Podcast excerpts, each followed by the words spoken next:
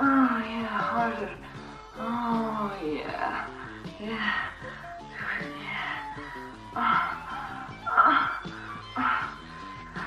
Jesus Christ. For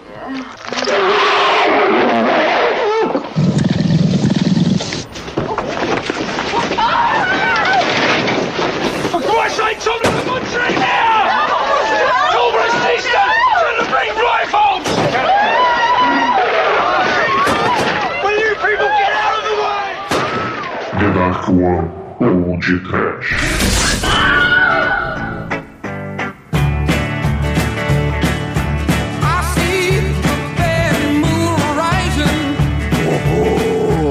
Medo. Desespero. Ah, Sofrimento. Au, au. Olá, enfermeira! Vira-lata Londrino. Muito bem, começa agora mais um Pod Trash. Eu sou o Bruno Guto, trabalhando está o meu irmão, o lobisomem careca da The Dark One Productions, Vanessa! Douglas Freak, que é mais conhecido como Zumauau. Aqueles gatos sem pelo. Morram todos nesse aniversário. Bora, Varren Zendov. I saw a werewolf with a Chinese menu in his hand. Walking through the streets of London in the rain. He was looking for the place called the Slaughter Red Lamb. For to get a big dish of beef chow mein. And uh, ah, ooh, werewolves of London.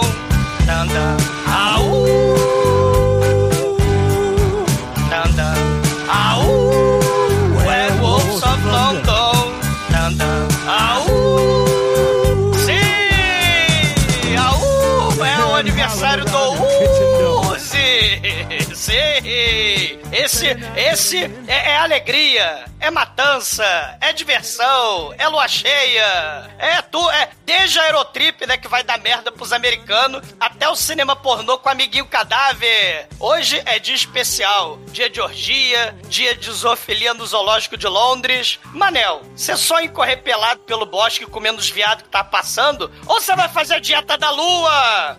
Agora eu sou um heterossexual convicto, Douglas. Então isso significa que eu posso fazer o que eu quiser. Não me ligo mais a esses rótulos de comer viados em parque. Mas enfim, o que importa agora é que eu gosto de filme assim. Filme com final feliz. Não é, o Demetrius? É, Manel! Vamos ver. Cara com um pouco menos pelo que o Tony Ramos, não é não? Eu fico em dúvida qual filme é melhor, esse aqui ou o Wolf Cop? Fala aí, Chico, qual é o melhor? O melhor é a paródia pornô desse filme que a gente viu hoje aí. Mas, se for tirar o lance do pornô, temos que.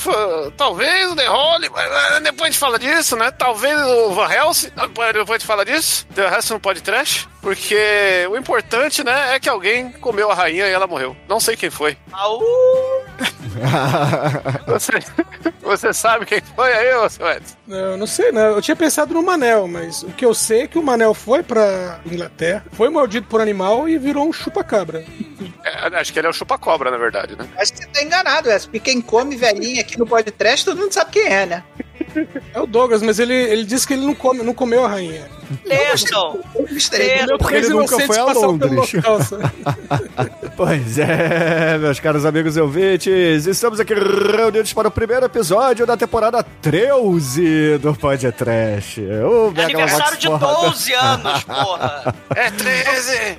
O Megalovax Mas logo, logo, a foda. gente chega na, logo, logo a gente chega na temporada 14. É, o Megalovax foda, o lobisomem americano em Londres. Mas antes que o exumador saia desta gravação para ir fazer uma chapinha nos seus pelos lombares, vamos começar esse Pod Isso. Trash. Vamos, vamos, vamos. Faleçam, porque depois da sessão especial do Lobisomem Americano em Londres, sessão meia-noite, Birds of Love, Non-Stop Orgy.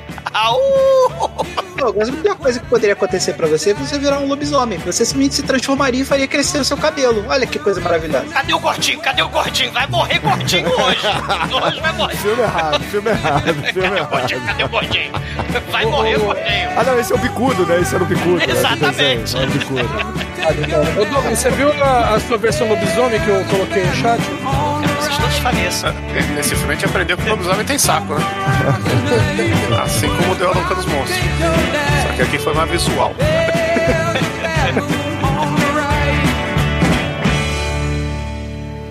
I'd like to uh, say hello to uh, Port Trash. Uh, this is Lloyd Kaufman, president of Troma, creator of the Toxic Avenger. And, uh, you know, we at Troma, when we're not making those great movies like uh, Toxic Avenger or Poultrygeist, Night of the Chicken Dead, we like to kick back and listen and watch Port Trash because Port Trash is the best best entertainment, best education that the Trauma team has ever seen. Thank you, Port Trash.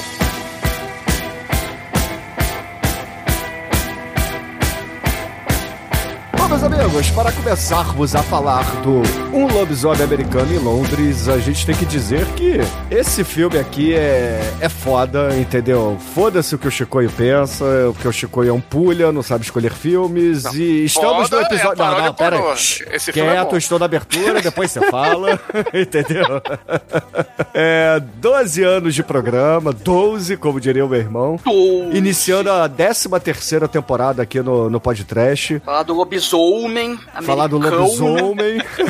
em Londres. Cara, eu não tenho sotaque, cara. Vocês vocês cismaram que sotaque carioca é assim, mas não é. A 12. É, porra. Não, mas assim, esse filme é, é foda pra caralho. É um dos filmes de terror aí dos anos 80 que quebra um pouco aquela coisa de final feliz. A gente vai, nas cenas, falar disso melhor. Efeitos especiais, porra, muito fodas pra época. É, não são essas porras aí. Um beijo, Benício Del Toro, fazendo CGI, entendeu? E lobisomem. Então aqui a parada é efeito prático, filme gore, com uma versão uncut mais gore ainda. Então, é, esse filme é. Já que o Bruno puxou aí os efeitos especiais, sensacional. né? Já que o Bruno puxou aí os efeitos especiais, acho que seria legal a gente comentar que esse filme que a gente vai falar hoje, né? O Lobisomem Americano em Londres, ele foi o primeiro ganhador do Oscar de melhor maquiagem lá, se não me engano, em É verdade. 1981, 82, algo assim. Eu tenho, assim, uma. Eu gosto muito desse filme. Eu tenho uma recordação infantil muito legal desse filme, porque, se não me engano, ele saiu no Brasil em 84,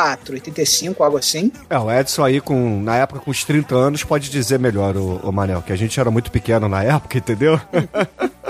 Não, e eu me lembro, pô, eu adorava esse filme quando era moleque, adorava, passava direto aí naqueles filmes que passavam na madrugada, né? Era no SBT, que se, se não me falha a memória, que passava, Sim, é, ele passou na a primeira vez ele passou no SBT, sim. Era, era muito bom, E cara, eu esse me filme na que época. era filme batata de passar em sessão de madrugada, assim, aquelas sessões que passam. E toda vez que passava eu assistia, porque eu me amarrava muito e fiquei muitos anos. eu- é daqueles filmes que, quando a gente é moleque, a gente se amarra, né? Mas depois esquece que ele existe. Eu fiquei muitos anos sem ver, né? E, pô, vendo hoje, assim, me trouxe muitas lembranças quando eu assistia na madruga o, o, o Lobisomem Americano em Londres. E, cara, eu gosto demais desse filme. Não, gosto mesmo. e uma recordação que eu tenho, Manel, já que você falou aí da infância assistindo esse filme, é que quando ele passou numa, numa reprise sem ser de madrugada, que eu sou um pouco mais novo que você, né?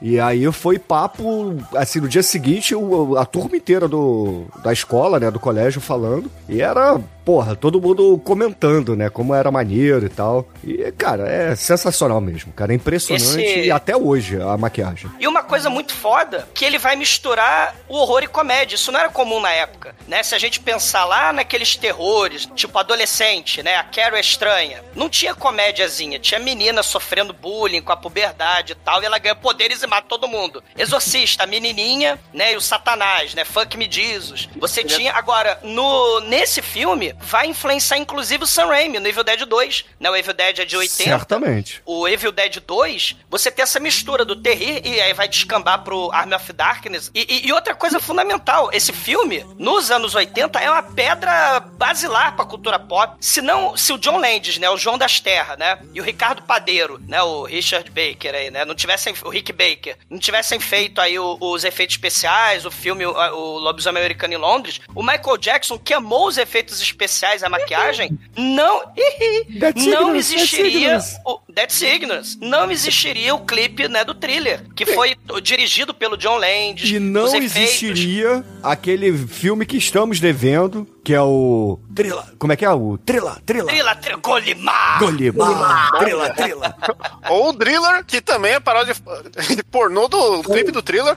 Eu tenho certeza que existiria, mas com certeza não seria tão bom, né? Quincy É. Jones gastava, é bom, né? Você gosta de gastar dinheiro, e toda vez que ele ia produzir alguma coisa, ele só produzia com os melhores, né? E os melhores nessa época pra fazer esse tipo de coisa, né? Do, do, do thriller, né? Era John Landis e companhia aí, né? Não, o John Landis, é é legal a gente frisar que esse aqui é o quinto filme dele, né? E era tipo pra ser o primeiro, né? E ele chegou, deu, deu uma tarantinada, fez umas coisinhas antes pra, pra grindar, né? Pra fazer o, o sucessinho pra galera respeitar e, e Ao dar a liberdade que ele queria. George Lucas Mente, ele fez o primeiro filme pra ganhar dinheiro, né? É, Não, ele- primeiro ele fez um filme de macaco, né? Que Ele era o farmou Shiloh. XP, Manel. Ele farmou XP pra poder fazer esse filme É. perfeito. Ah, ó, ó o XP dele. Ele fez o, Kent- o Kentucky Fry Movie, que junto com aquele Mulheres Amazonas da Lua lá, é, É, um tipo. Filme maneiraço, diga-se de passagem. Tem que ser pode trash, é o começo do besterol, comédia nonsense, É né? uma TV pirata, né, daquela época, né? Exatamente, Sim. cara. Pirata é descrição excelente. Aí ele fez o Clube dos Cafajestes, que é tipo o Animal começo do- da comédia de pornozão O Joe bizarro. Belushi adolescente, né, de 30, Exatamente. 35 anos, né, Sim. John Belushi E de o- Torta, que é o Que é da National Lampoon, né? Que, que é legal até que tem um documentário lá. Esse aí é ele errou, né? Esse ele errou.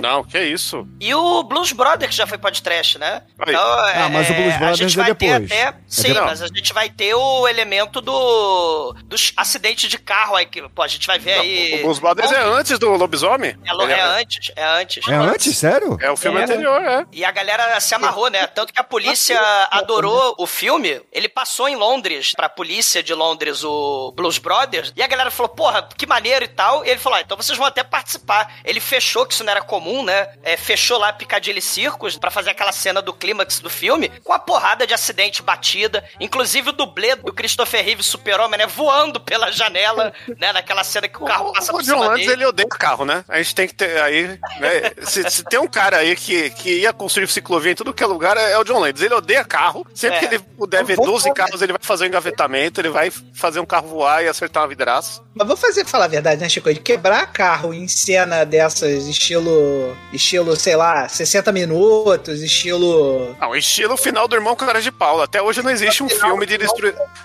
É maneiro pra caralho. É muito, muito foda. Se cara. todos os Velozes e Furiosos, não dá um final de Irmãos Cara de Pau. Uma, uma coisa, né, que também a gente tem que falar é que não tava tão novidade assim nos anos 80 filme de lobisomem, né? A gente vai pensar no mesmo ano, por aqueles inúmeros mistérios de Hollywood, a gente tem o The Howling, que é de 81, a gente fez o com a Sibyl Danny, né, do que é Porra. mega o dois, foda. né? A gente fez o 2. Eu sou dividido com esse The Howling aí. E aquele das menininhas. Mas o primeiro The Howling é de 81 e tem um que é o Wolfen, que é de 81 também, que é em Nova York, né? Que tem gangues de Nova York, policiais de Nova York, indígenas, que viram lobisomens, né? Então você tem indígenas sarados que viram lobisomens e querem pegar as menininhas, né? Nem lembro o Jacob lá do... que adora o bebê de CGI lá da, da Renesmee, da, da Bela, do caralho. Não, não levante né? isso, não, não. Mas- Para, não vai pra esse lado. Ma- Mas o, o John Landis, ele, o João da Terra, né? Das Terras... O John ele... Landis aterrissou nesse gênero, né? É, ele, aterri ele aterrissou, é. E ele queria fazer um filme de lobisomem quando ele Caralho, tava lá na. Iugoslávia, né? Ele, Agora que o Bruno entendeu. É. Não, eu, eu tava É. em choque aqui, procurando uma palavra pra falar.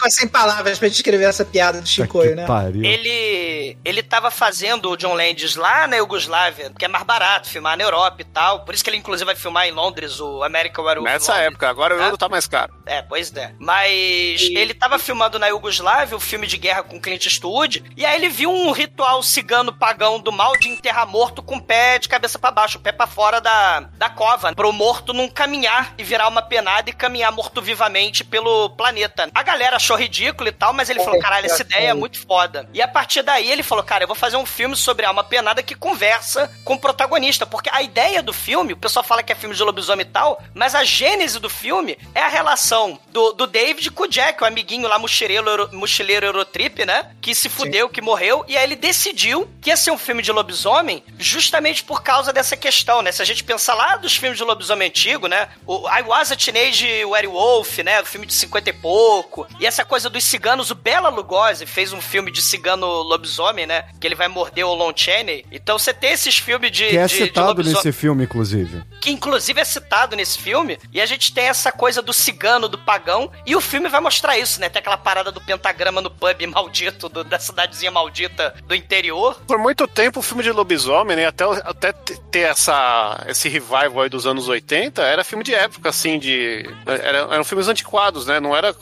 Era sempre filme de Drácula, né? Tinha o, o principal da Universal lá, né? Do Bolton e tal. E, e aí, nos anos 80, desse boom da galera pegar o tema e, e fazer uma pegada mais criativa, né? Teve o filme Sim. lá do... Além desses que você citou, né? Tem o do Jack Nixon lá, que ele é o Wolverine lá, lobisomem, né? O lobo, o lobo. Mas esse acho que é final dos anos 80 já, né? É, Esse é, o Bala de Prata, né, aqui no Brasil. O lobo. Não, não, Bala de Prata é a hora do lobisomem. É o Ah, Bala tá, tá, Prata É do Stephen King. Isso. Ah, é verdade, é o do é verdade. paraplégico. É. É, que também é outro filme criativo pra caralho, que pega Sim. a base, né, e, e recria em cima aí com uma pegada, uma roupagem toda fora da, daquela receitinha pronta lá, não, é, é só meia-noite, bala de prata, não sei o que, né? Exato. E, esse, e, e o John Landis, ele traz uma coisa pro filme que é, acho que a, a- o grande negócio que define, além dele ser um, um bom paraquedista, né, é que... Caralho, Chico, você vai insistir nisso.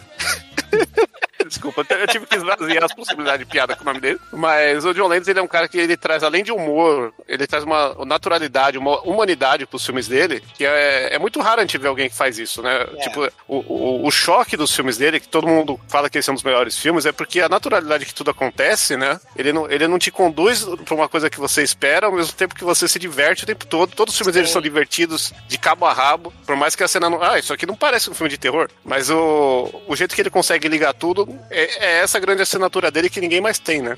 Esse filme tem outra característica bacana também que eu acho que vale a pena a gente falar, que é o mochileiro se fodendo lá na Europa, né? Que é um tema recorrente, né? É, inclusive eu acho. vai lá pra Europa, a Euro- a Europa é maneira, mas vacila, né? É, eu acho E aí, até que o tema principal desse filme tem, é claro, essa parada que o Douglas falou do sobrenatural, do espírito e tal, mas também é aquele clichê clássico do cara que tá no lugar errado, na hora errada e se fode, entendeu? Sim, e aí, pra isso, não tem filme melhor pra recomendar pra mochileiro se fudendo na Europa do que o Albergue, né? Que é um filme muito foda. Sim, total. Que já foi o pra Mochileiro das Galáxias, né? Caralho. Ô, Bruno, você falando aí de, de, de rolê errado, o, tem, então tem que citar o Griffin Dunn, que é o cara que faz o Jack, porque ele foi conhecido nos anos 80 como o cara do rolê errado. Que primeiro ele é o Jack nesse filme, depois ele foi fazer aquele Depois de Horas, que ele sai do serviço e se enfia num monte de, de, de confusão, e depois ele foi fazer Quem é essa garota com a Madonna, que acontece a mesma coisa. Ele, ele tem que levar a Madonna pro rodoviário e só se fode. O Jack, ele é tipo o Vanderlei americano, né? É só levando a galera pro rolê errado aí. Eu é precursor, precursor do rolê escrotaço, tipo, se beber não case, né, cara? Caralho. Tem até cena com um tigrinho também, não tem um negócio desse? Esse- Que a Madonna, ela fica amiguinha do tigre, né, um negócio Sim, é, é uma jaguatirica?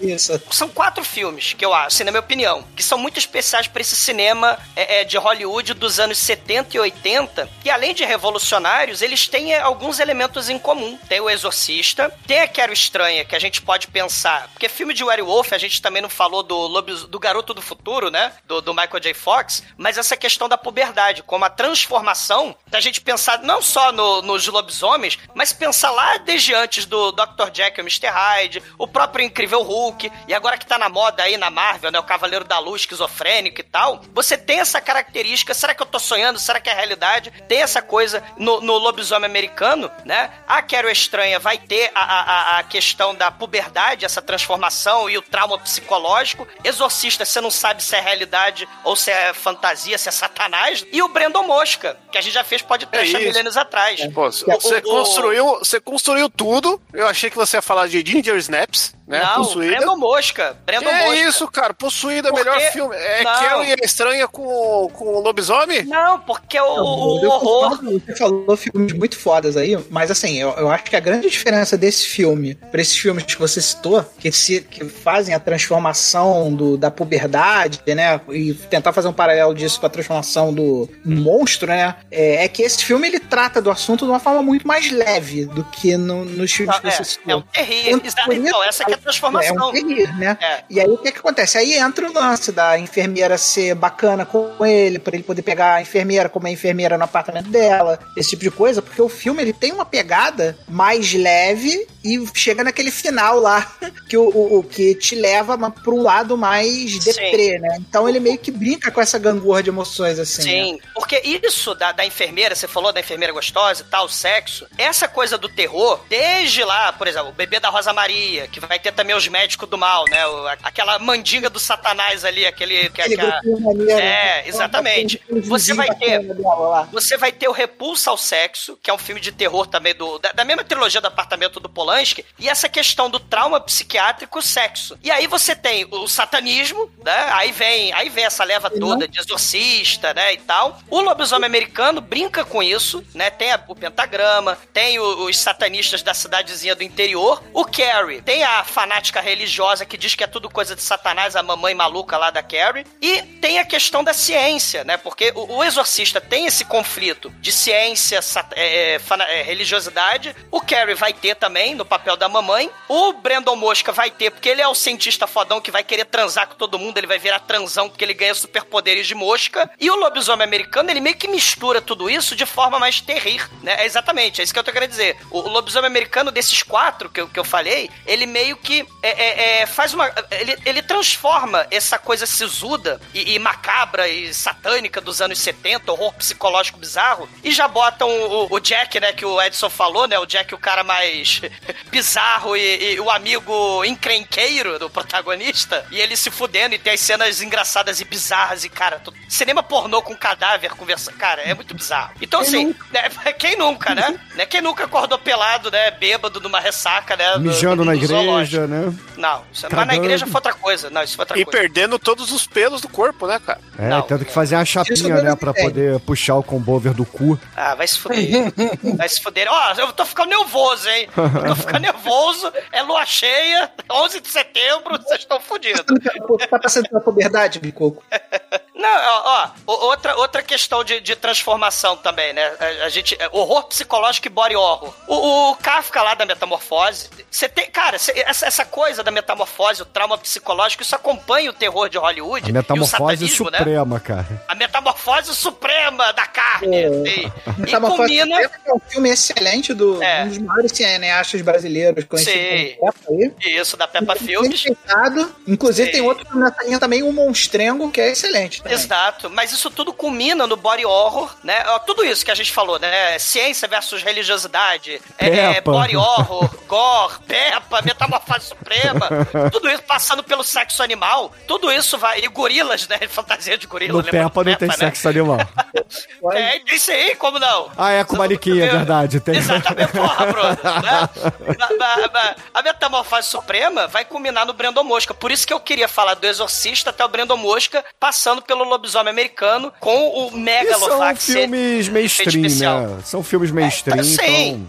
Vale, vale, Não, vocês vale veem a em que nível que a gente tá colocando o lobisomem americano em Londres, né? Porque vocês veem que a gente não falou de. Até o Shinkoi tá calado porque ele não consegue inventar nenhum filme merda pra colocar nessa lista. Porque o filme é tão bom que é difícil até de comparar com as merdas que o Shinkoi assiste, entendeu? A gente Ah, tá- já falei. Aliás, durante a minha pesquisa aqui, eu descobri que tem duas paródias pornô, entendeu? Tem Erotic Werewolf London, que essa eu não vi, a versão europeia aqui do, da paródia, que não parece ser tão bom porque porque é- é- não tem o, o lobisomem, é só lésbico. Então, Dead ca- Signals, porque também não tem o Michael. Também não tem o Michael. é, não tem o Michael. com menores. Aí, é. aí foge muito da história do filme, né? Então, aliás, tem um detalhe da história que eu vou deixar pra comentar na hora. Todo mundo assiste paródia pornô por causa da história, né? É, então, vou- esse detalhe aí da história eu vou deixar pro momento certo, agora estamos só na introdução. E acho que a única coisa que falta falar é do protagonista, né? Nosso querido o David que, é, é, que ele faz o David no filme. E fora isso, ele é o quê? Ele é o filho, né, do, do Tony Stark lá com o Bruce Campbell. É, o cara... É, é verdade. É o Wuzzle. É. Eu- eu- Por mais que o Evil Dead 2 saiu depois, eu acho que ele, ele tem uns trejeitos do Ash, assim, algumas horas. Tem, tem. Que do, do primeiro filme mesmo, né? É um filme que um ajuda, um mexe com o outro, assim, né? E ele, hoje em dia, assim, faz coisas pontuais, mas ele trabalha com trilha sonora de filme e fez a trilha sonora do quê? Detroit Rock City aí, que já foi podcast, e sempre que Porra, puder, será muito que... difícil fazer essa trilha sonora, né? Você pega uma playlist do, do Kiss e foda-se, né? Porra, é isso, Chico. Bruno. Quase não toca aqui no filme, só toca no final. Porra, mas Ô, toca um monte de banda de Bruno. rock, cara. É mole. Ele aprendeu a fazer trilha sonora justamente com esse filme do, do lobisomem. É, que pegou um monte de é foda música com aqui. lua e tacou na trilha sonora e vambora.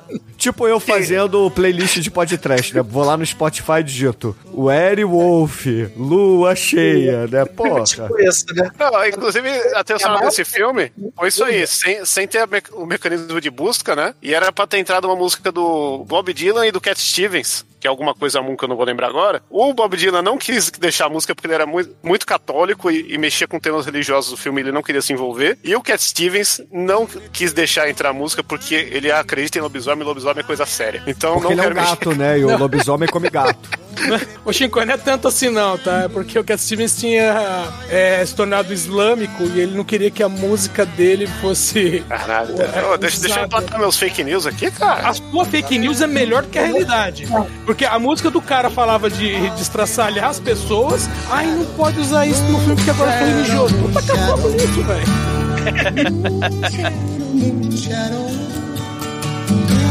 Shadow, moon shadow. Oi, você está ouvindo feriump.com? Ai, ai, ai.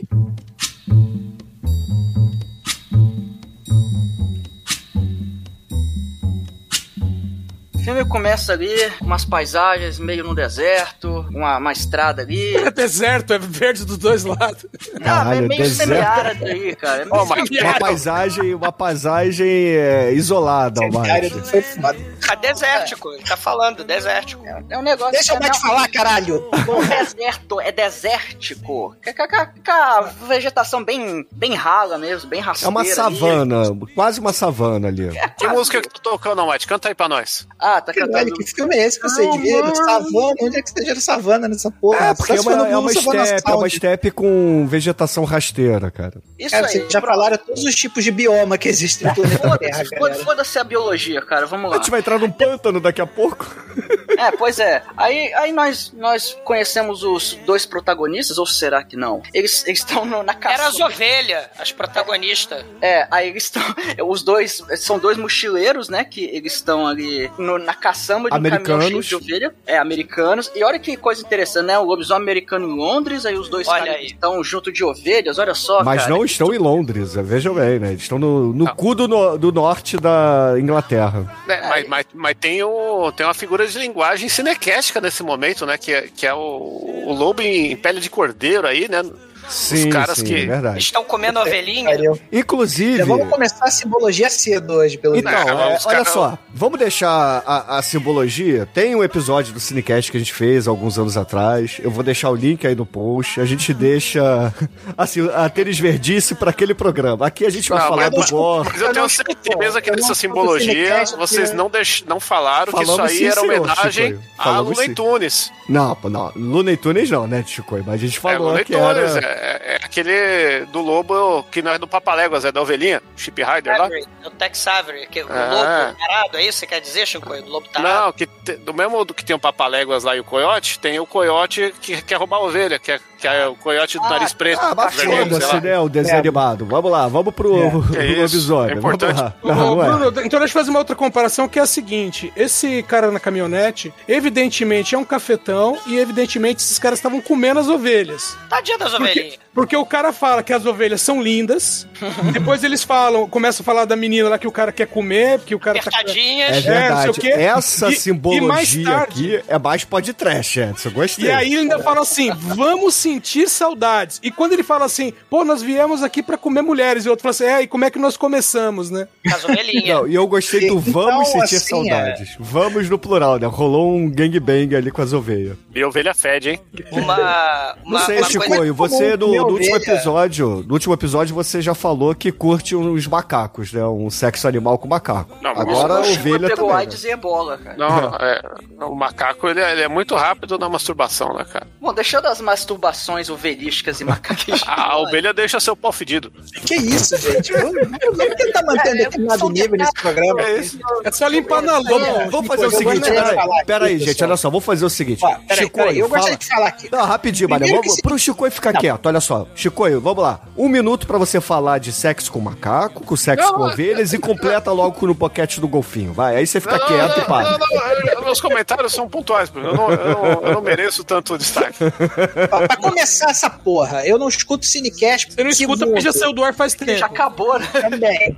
Mas olha só como é que eu não escuto mesmo. Vocês veem que eu não tô mentindo. E outra coisa, comer ovelha é uma prática muito comum, inclusive aqui no Brasil, todo mundo faz, e quem não faz ainda. Todo não mundo? Entendo por quê. Todo porque mundo? todo mundo sabe que Todo mundo é muita gente, bicho. Eu comer tatu é acho. bom, que pena que dá dor nas costas. É só isso que eu queria dizer Bom, esse todo mundo aí é. é- é- Ah, vai dizer que tu nunca comeu ovelhinha, Bruno? Não, uma ovelhinha não, lá, não, não. fazendo aquele mé pra Não. você, toda sedosa, toda Eu, bonitinha. eu nunca Não pratiquei beixalismo. Nunca E essa pratiquei ovelha aqui. Bruno, nunca bateu uma pra ela aqui, ó. Porra. Não, é, o Chico principalmente tem razão, essa, tem que dar um banho primeiro, porque realmente é um bicho Principalmente essa ovelha, depois, Chico. cara, imagina, tem até onde você segurar, você segura naquele pelinho e faz... hum, hum. Cara, nós estamos em dois minutos cara. filme, Olha, peraí, peraí, preciso Caralho, comentar, já que eu tenho um minuto. Manel fudeu, cara. Puta Bruno, que pariu. olha a Ah. notícia que veio pra mim do Globo. Ovelha se reinventa em pandemia com internet e começa a vender frango. Então. Ainda musical do Ovelha não é de certo. Marte me salva, a Marte me salva. Cara, o Ovelha, a carreira musical do Ovelha não deu certo desde que ele começou ela, né? Cara, nunca ouvi falar de, desse. O Ovelha tá no ônibus, ônibus da Suruba, né? O, o Sad Baby. É o clone É um, dele. ele é um Olha. parente do Sad O Baby. Sad Baby é o Ovelha que deu certo, né? Não, foda-se, ovelha, vamos lá, os, os caras. Eles Fuderam. Fuderam Marte, caminhão. o Ovelha querido, ou, ou, ei, ei. Caralho, vou começar são- a botar vocês, Os caras saem do caminhão, os caras saem do caminhão, os caras saem do caminhão, aí eles continuam ali, enquanto um boteco, um boteco mais caralho que. Qual o quando nome do quiser, boteco, Almighty? Ixi, esqueci qual é o nome do O boteco. cordeiro estraçalhado, algo assim. Slaughterland. Não, não vou falar de cordeiro, vocês vão falar de zoofilia de novo. E, e o tem- lobo é uma cabeça de lobo arrancada numa espada, assim. Parece o, o a hospedaria do Senhor dos E Anéis tem lá. um pentagrama na parede, cara. Muito foda. É, Cara, é. olha, só- quantas. Olha, vejam vocês. E quantas pistas eles tiveram pra não entrar nessa porra desse, desse negócio Meu, aí. e, e sem contar que o lugar parece um bar gay, né? Que só tem cara lá dentro. A única mulher é a atendente. A decoração também é bem bizarrona. Tem uma cabeça de demônio num canto, tem a cabeça de piranha no outro. E, o, e a galerinha. E tem o exumador entram, né? Tem. Tem até um caça-níquel lá ilegal lá, que algum miliciano do Rio de Janeiro botou lá. Mas enfim, assim que eles entram, a, gal- que a galera recebe aquela recepção de, de leste europeu, né? Aquelas caras que parecem até uns, uns coadjuvantes saindo do Zé do Caixão. Ah, é americana entrada entrando do num, fonte deles lá, né? num pub do cu da Inglaterra, né? O, Os caras querem comer os turistas. pô. Não, mas isso aí é clichêzão de filme nesse, nesse tipo de filme, É. né? De terror, né? Essa coisa de você entrar e, o- e- e os aldeões lá quererem manter o segredo, né? Que até agora a gente não sabe qual é o segredo, mas a gente vai saber já já, né? É, O esse, segredo é esse- você acreditar, cara. Não, não vem O segredo não, tem spoiler. não. O Esquece segredo o tem segredo. Spoiler aí do título do É, filme, é entendeu? atração, é. Ma- O Douglas Mas. conhece o segredo. Ele Não, já não, viu- deixa o segredo Ele já viu realmente duas horas sobre o segredo. Inclusive, a gente Ô, Manel, gravou você sabe qual é o Cats. segredo? Eu, a minha vingança pro Douglas na temporada 13 vai ser gravar o segredo. Não, faz Cara, isso o não. segredo faço questão de gravar com o Eu, Douglas. eu, vou tá- estar com diarreia nesse dia. Eu vou Vai ser, a minha, subir a, vai ser a minha vingança do Brenda Fraser, vai ser essa porra. eu vou subir a Tamo montanha. junto, Manel. eu vou subir a montanha da alegria lá e vou ficar três dias lá na- passando frio, fome, sede. Douglas, Você é o inglês que subiu a colina, mas desceu a É, não, mas, mas Cara, então, o próximo, você. o próximo chorume eu faço questão de botar o segredo no próximo chorume. cara. Não importa o Eu tema, quero né? que o Douglas tenha essa experiência de novo. Até porque é filme de coach, né? Então você pode levar pra qualquer assunto. Cara, que horror. Ma- mas isso. É, É, o próximo estão- churume vai ser churume religião de macaco. Aí é o segredo. O, Mas o que lá, vocês Douglas, estavam falando, o, o que vocês estavam falando aí sobre o- os caras estrangeiros entrando no lugar e tal, e, e que essa época tinha esse clichê que o Manel falou do- dos estrangeiros entrando nos lugares, essa entrada de filme e também o final, né? Me lembra muito, sabe o quê? Que, porra, Edson vai lembrar, Manel vai lembrar, Bruno vai lembrar, Demetrios, as entradas e o final do seriado do Incrível Hulk, do Bruce sim. Banner, né? Porque Inclusive, entrava... a música, inclusive, é parecida. Exatamente, porque você tem o Douglas cara excluiu estrangeiro. os millennials, percebi aqui. Não, não excluí. Eu tô indo embora com a música triste do Hulk. O, o Douglas, de uma forma muito velada, chamou o All Might de burro, né? Porque ele falou que todo mundo entender menos do Might. E o Não, não chamei de burro, chamei de Não, novo. Não, não, não me incluiu. Não, é, esse seriado passava em 78, 79, 80, 81 e o Mike era ao vivo Passava ainda. no- em 2001 no Douglas, SBT. existe uma coisa É. chamada YouTube, cara. Porra, a galera vê Não, tudo. passava no hoje em dia. SBT, Tem uma cara. coisa chamada Brasino All também. Might, Mas- All Might. Você conhece o, o seriado do Hulk do Bruce Banner da década de A 70? gente gravou aqui, o porra, já essa porra. porra. Não, no Ferreira é o do Hulk. Então, você falou o quê? Do, Eu- Douglas eu falou falei- do Hulk. Tá, e o do Shazam da década de 70, você lembra? Ah, eu não vi não. da cara. a motinho, da motenha, porra. Porra, que é da mesma época, porra. Nossa, O Manel errou e não quis admitir que eu sou ele trocou o seriado e meteu um louco aí, foda-se. Vai tomar no cu. Cara, já dizia o se você não Mas pode vai. vencê-los, confunda-os. Vai lá, Douglas. Esse, essa coisa do, do Hulk tem tudo isso que a gente pode pensar num filme de lobisomem como esse, por exemplo, né? O cara se transforma, ele tem a metamorfose suprema, ele, ele é, é, tá vagando de cidadezinha em cidadezinha pra fazer merda. Da mesma forma que os estrangeiros aí, os americanos, estão indo no cu de, de- da Inglaterra pra fazer merda, né? Eles querem transar, eles são transões, são moleques novos, é, é, sei lá, tá Pera fazendo lá, faculdade, ou moleques novos faculdade. no filme, no roteiro, É, né? no Porque os roteiro, atores porque- tinham, sei lá, é, 30 anos. anos cara. 80. Ô, Bruno, é. É tudo Chaves essa época aí, porra. Exatamente. Exatamente. Mas a ideia é isso. Eles querem ir pra Itália. É o- a parada é Eurotrip mesmo. A parada é, o. Euro- é- Eurotrip, só que Eurotrip não deu muito certo, né? Porque logo na primeira O parada, né? Eurotrip virou albergue. o, o Eles Jack. pegam lá os, os, os aldeões filhas das putas, né? Que poderiam. Estavam querendo guardar o segredo. Tem a ideia mais idiota de todas, né? Porque se eles realmente quisessem guardar o segredo, eles tratariam bem os dois caras. Não, dorme aí. Espera até amanhã, de manhã. Sai Eles não. seriam o All Might, né? Eles fariam igual o Might. Dorme aí, dorme aí. Dorme aí, dorme aí, isso aí, estilo Michael, sim. Mas, mas, eles tratam os caras mal pra caralho, né? Porque o idiotinha lá do que vai morrer, né? Que eu já tô dando spoiler aqui que ele vai morrer. Eu não, pra que que você vê aquele pentagrama ali que vocês desenharam na parede, hein? E aí a galera fica putaça com, com o fato do- deles terem questionado e fala: ó, sai daqui, eu vou te dar dois conselhos, seus burros. Primeiro, vai, segue a estrada. Segundo, cuidado com a lua, que a lua é foda. Aí, beleza, esse segundo, esse segundo conselho é um conselho meio bosta, né? Porque Não vai que pro pântano, né? Só que Você como vai- esse não não é o filme do pântano. Craven, o Monstro do Pântano, que falta no podcast. Exatamente, que é o filme que precisaria ter. E, e assim, Mas enfim, de pântano ele dá dois conselhos pros aquilo ali, cara. né, gente? Vamos, ele, dá, vamos. ele dá dois conselhos pros caras. Primeiro é, cuidado com a lua. Foda-se. Não posso fazer nada contra a lua. Você quer que eu faça o quê? Tire a lua do céu? Não tem como. Mas Chama o conselho realmente né? impor- É, o primeiro conselho que era o conselho realmente importante. Vá pela estrada e não entra no pântano. Cara, eles não andam três minutos na porra da estrada e já de,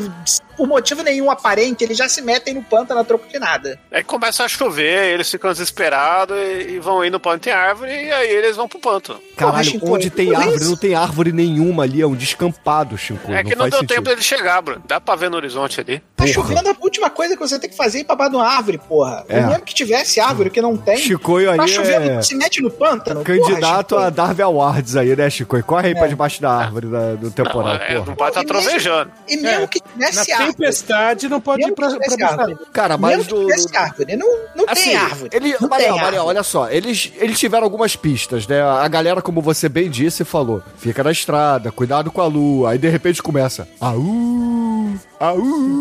Aí, ah, é um cachorro do. do. do como é que é? Do Baker. Basque- Ba- Basque- é, Ba- Baskerville. É, lá do. É o Chip Dog.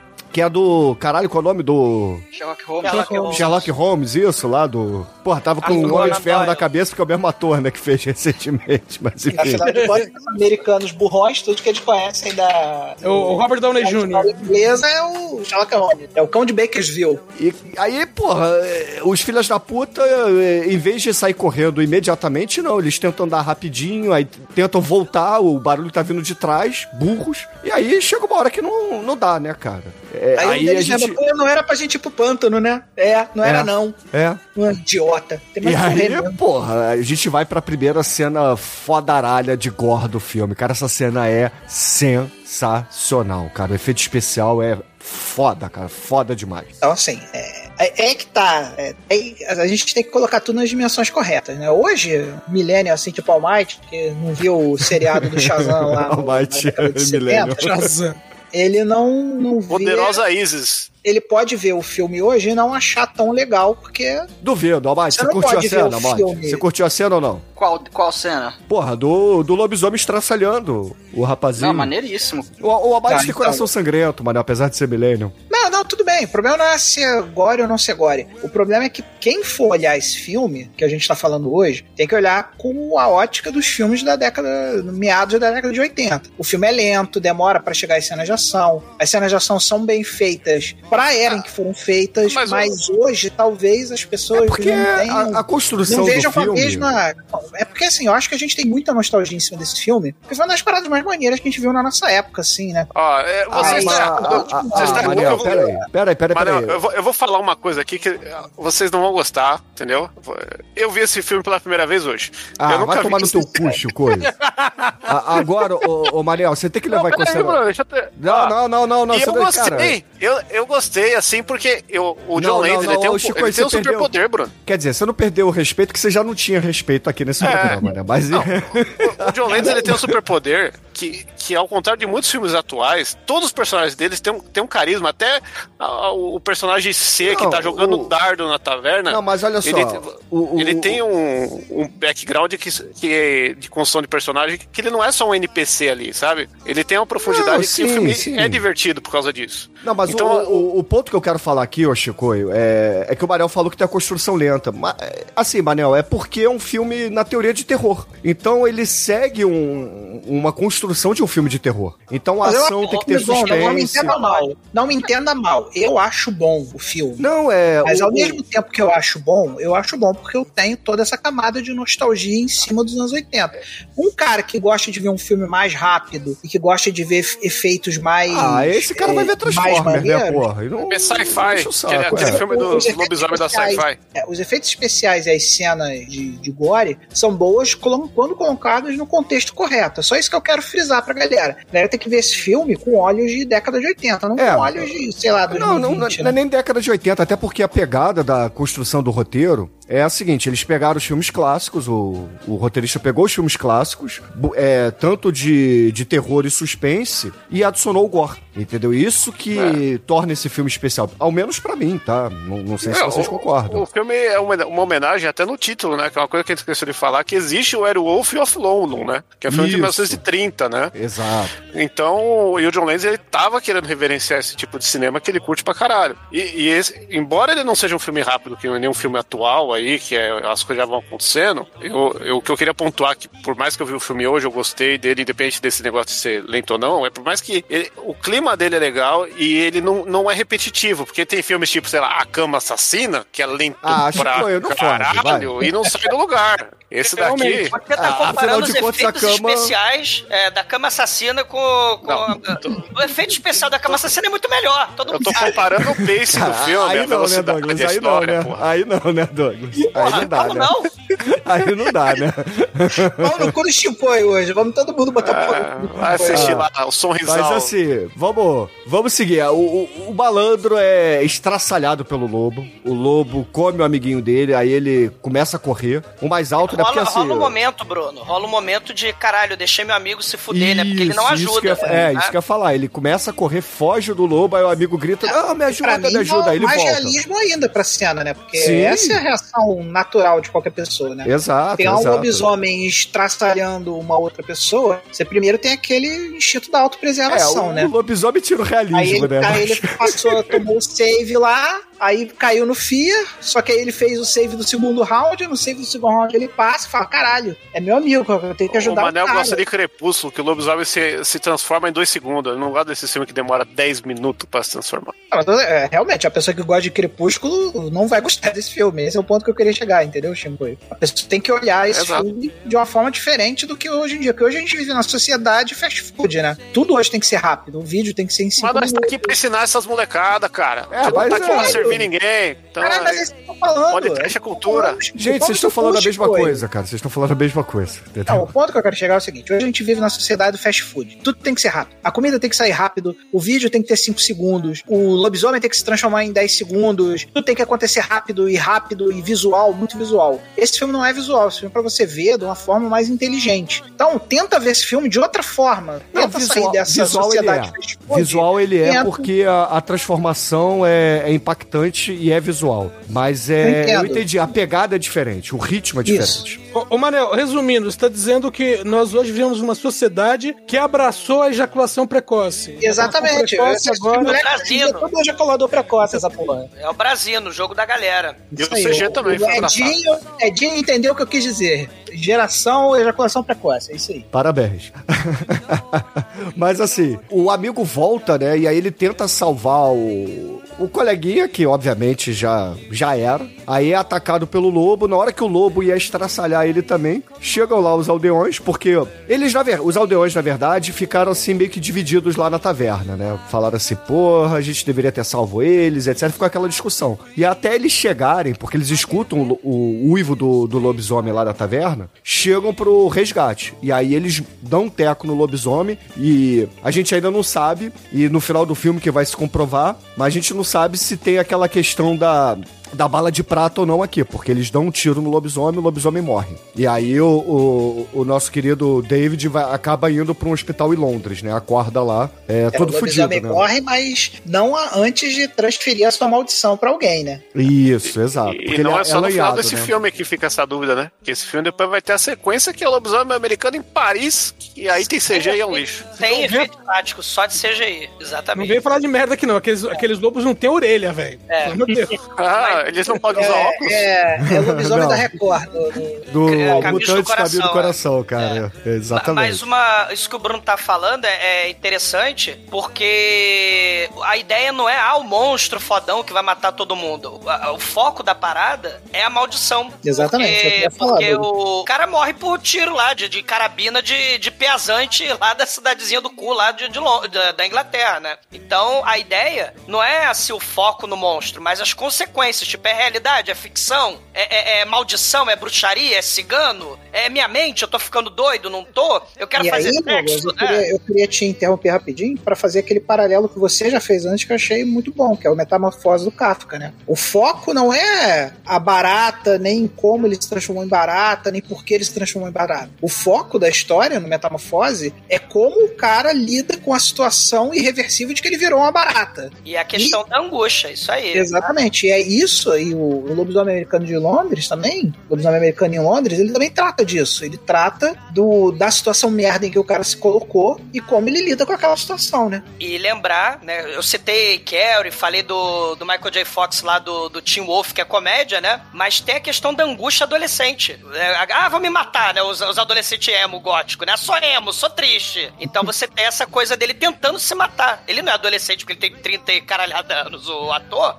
mas tem esses elementos aí do filme, de o que, que eu É. vou fazer da minha vida? Eu sou jovem, vou fazer a mochilada, né? Os americanos fazem isso, né? Vou viajar pelo mundo e depois eu vou virar adulto. E aí tem essa porrada de angústia, porque deu merda logo de cara, o moleque, o amigo dele morreu, e ele tá largado sozinho, fudido, no hospital em Londres. E é importante a gente frisar que lá nessas cenas, né, ele, a gente é apresentado a alguns personagens importantes, que é o médico dele, a, a enfermeira, que é a, a enfermeira manja rola, que que é a participa, da, da enfermeira.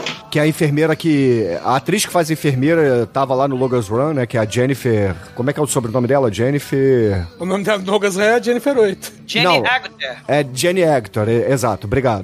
E aí, é, ele lá, enquanto ele tá se recuperando, né? Teve o funeral do, do amigo dele, o- os pais vieram pro funeral, ele começa a ter pesadelos, porque tem aquela questão da transformação animal, onde ele tá virando um bicho, né? Então ele começa a sonhar correndo pelado na selva, é, indo atacar o pessoas, é, comer, comer os animaizinhos da, da floresta e etc. Eu falei veado, não falei viado, tá? Pô, eu me senti. Ele tem um Naked Run nesse momento, grande momento do filme aí, o cara ca- correndo pelado na selva aí, com a O momento preferido do Shinkoi. saltitante, pô. Momento Shinkoio do filme. É, o que eu faço, né? É, o Chico corre pelado, né? Maratonas pelado. Mas Eu acho É. isso uma parada muito foda, inclusive. o interessante aí é que nesse intervalo, né, começa a ter uma mudança de. De postura o filme, né? O roteiro do filme começa a dar uma desviada lá do filme de terror e começa a entrar um pouco no humor, é, no terrir, né? É, não, não deixa de ser terror porque tem a maquiagem pesada lá do amigo é, fantasma, né? Mas é uma, é, uma, é uma maquiagem meio zumbi, né? Que no início ele tá sangrando, e depois ele começa a entrar em decomposição e etc, os pesadelos. Entra também um pouco de a romance. assassina lá, os amigos do, do Sim, maninho lá. sim, é verdade. Exatamente. E, é, esse é aquele momento em que eles apresentam os personagens pra gente, né? E já começa a fazer a gente se afeiçoar aos personagens, né? Você vê, você bota aquele diálogo lá das duas Tem. enfermeiras pra apresentar o, o novo interesse romântico do, do nosso futuro lobisomem aí. Tem toda aquela parte em que eles começam a se relacionar, a enfermeira e o nosso lobisomem wannabe aí. Isso é como você vai construindo os personagens pelo Não, o Anabi não, esse, esse lobisomem é a referência de lobisomem que a gente tem até hoje. Não, o Anabi porque ele vai se tornar logo logo, né? Não, não no sentido pejorativo, mas no sentido de que. É, Não, eu senti muito pejoração no só. e Não aí, pega cara, a minha pejora aqui, seu. E aí a gente tem a apresentação de dois personagens que são importantes pra trama, principalmente na parte de trás, no background do filme, que são os investigadores ali da Scotland Yard. Porque essa parte do, do filme mostra exatamente aquilo, que os carinhas lá, os aldeões, os peazantes lá da, da, da aldeia do cu da Inglaterra, escondem a maldição e dizem que foi uma pessoa que atacou, né? Só que, porra, como é que... É, foi um maluco. Só que, caralho, o, o cara tá lanhado, tem, assim, cicatriz de garras no rosto, no peito. E como é que um cara vai fazer isso, né? E... E aí a gente percebe que a Scotland Yard tem o, o detetive idiota, que é, É, o detetive aí é o que terrível, né? acredita nessa história, né? O capitão idiota. E tem o sargento Espetoclusou também, né? Que eles tentaram fazer um Espetoclusou wannabe ali É, com- exato, né? Que... o outro Maquianos, né? O nome dele é Maquimanos, Maquiano, né? Muito, É muito assim. simplório o nome dele. É, é, um- é um terrível, mas é o, é o que faz o personagem não ser um personagem raso, né? Você tem essa esquetezinha do cara atrapalhado, tudo que é, É, o no, no assinatura do filme, no né? filme funciona muito bem é, é, essa quebra, né? Porque a gente sai de várias cenas pesadas, né? É, primeiro a morte do amigo dele, depois o amigo aparecendo lá todo ensanguentado, os pesadelos também, é, que não, não, não é um pesadelo, são vários que ele tem em sequência no hospital, né? E o amigo dele também falando de suicídio, porque é muito importante a gente dizer que quando um lobisomem mata alguém, é, na, na ideia daqui do filme, desse roteiro, existe a maldição, e enquanto o, o- um lobisomem existir, é, todo mundo que foi morto por um lobisomem fica vagando ali entre mundos, né? Ou seja, não tem o seu descanso final, a alma vira uma Isso é alma aquilo pelada. que o, que o Douglas falou no início, né? Do- Isso, exato, que exato. o filme, na verdade, a ideia inicial não era ser um filme de lobisomem, era ser um filme É. de, de alma penada, né? E aí eh, vem aquele lance. Enquanto houver um lobisomem nessa linhagem, as pessoas nunca descansarão. Aí ele começa a falar: Cara, quer saber de uma coisa, cara? Vou te dar ideia. Suicida aí. Vamos se suicidar é, aí. é, Vamos se é, suicidar. esse é o ponto, cara. É, imagina o seguinte, Manel, você tá lá, teu,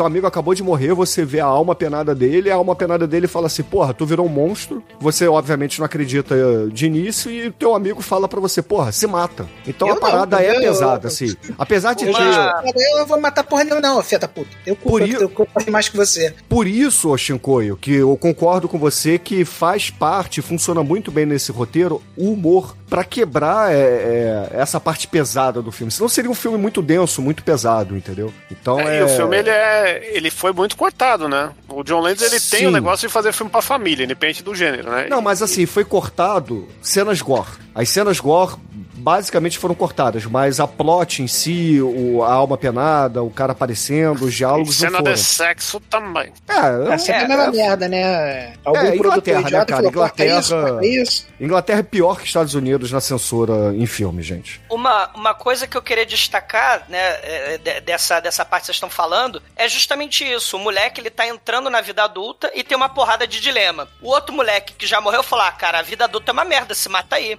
Sabe, se a gente fez essas analogias. E outra questão também, outro dilema. Ele fica com tesão com a enfermeira, tem o sonho erótico, ele tá correndo lá pelado e vê a enfermeira cuidando dele na maca, ele mesmo se vendo na floresta, olhando ele mesmo na maca, né, o, o- o- botaram lá. E tem uma parada muito exorcista, que eu pensei exorcista na hora, que tem o- aquele frame, lembra no exorcista que tem o- os frames da maquiagem do Pazuzu, de, de Sim. um milissegundo? A gente tem uma maquiagem muito Ele Pazuzu. na, ele joga na, na iluminação do filme, né? é, é, no, no, no, no Exorcista, né? E tem a maquiagem lá dele doido, tarado, fantasiado de Pazuzu, aquela máscara coringa do. do porque ele tá taradão. Não, É, esse, esse frame é o frame que entrou em capas de todas as revistas de terror da época.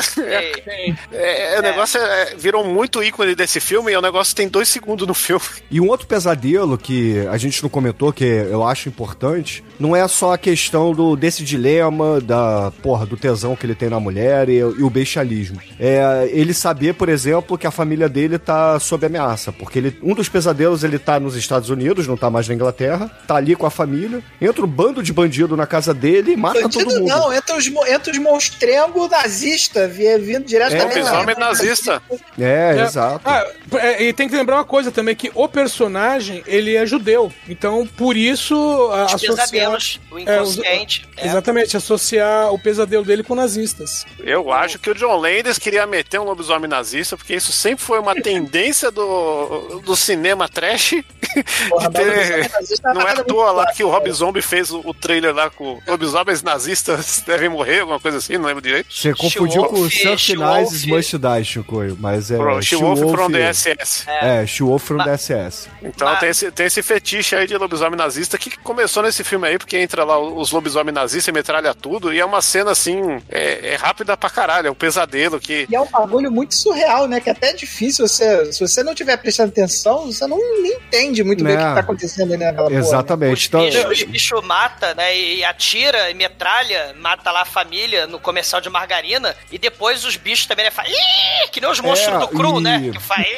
Aí vocês falaram do. Vocês falaram dos cortes do filme. Essa cena, por conter nazistas, foi cortada na, na versão inglesa, entendeu? Aí. Mas enfim, cara, é. E você não sabe. Mas sabe pra que que serve essa cena? Pra vender boneco. Porque tem o bonequinho do lobisomem americano em Londres que são esses nazistas aí do caralho. Você, caralho, mano. É, é igual um prêmio lá. Não faz mas sentido. Você, mas você não sabe se é verdade ou não, se é realidade ou ficção, porque ele acorda do pesadelo, aí vem a enfermeirinha simpática, né? Que ele teve o sonho erótico com ela na floresta. Aí ela vai abrir a cortina e tá lá o monstro do mal nazista, porco assassino, esfaqueando ela, né? Que ele- ela vai abrir a cortina da janela e, e o monstro mata ela a facada, né? Tem- tem- é, não sabe se é real, se é, se é, É, isso aí verdade. também já dá pra fazer a interpretação simbólica também, que ele já tava considerando ela fazendo parte da família dele também. A interpretação Ah, dessa já, cena. já teve da- ele vendo ela na cama com ele na floresta, né? Então isso aí já. Não, mas a interpretação dessa cena que aparece o lobisomem nazista no quarto do, do, do hospital é porque eles gastaram muito dinheiro pra fazer essa roupa e tinha que usar um pouquinho mais. Tem, sim. Mas É ficou muito foda, mas ficou muito foda. E a gente não falou do doutor do filme, né? Eu não sei se vocês repararam, mas muitas coisas estranhas tem nesse filme. E se vocês repararem na mesa de escritório do doutor, tem um crânio porta-caneta. Um crânio de verdade, um crânio humano. Morreu alguém pra, pra ele botar canetas ali, Mas até lapiseiras. aí, se eu fosse médico, esse aí seria um dos objetivos. Cara, é, é, é O bizarro. Douglas, Douglas, que eu conheço se amarra nessa parada de Douglas. comprar esqueleto. A gente Ele nessa recebeu. né? A gente recebeu um crânio na nossa caixa postal. Um brinde. Cara, e assim, é, é- esse meio do filme tem toda essa construção, a gente já falou dos inspetores, do médico, da enfermeira e etc. No fim das contas, o David ele ganha alta e aí O Jack na cabeça dele fala pra tomar cuidado, porque vai ter lua cheia, ó. Não, vai, não É. faz merda, não, né? Você pode É, é. atacar a enfermeira. né? Você Exatamente, tem que se matar. exatamente. E aí ele Diria o Pepeu Gomes, tudo pode acontecer. É, a Lua e eu, né, cara? A Lua e eu.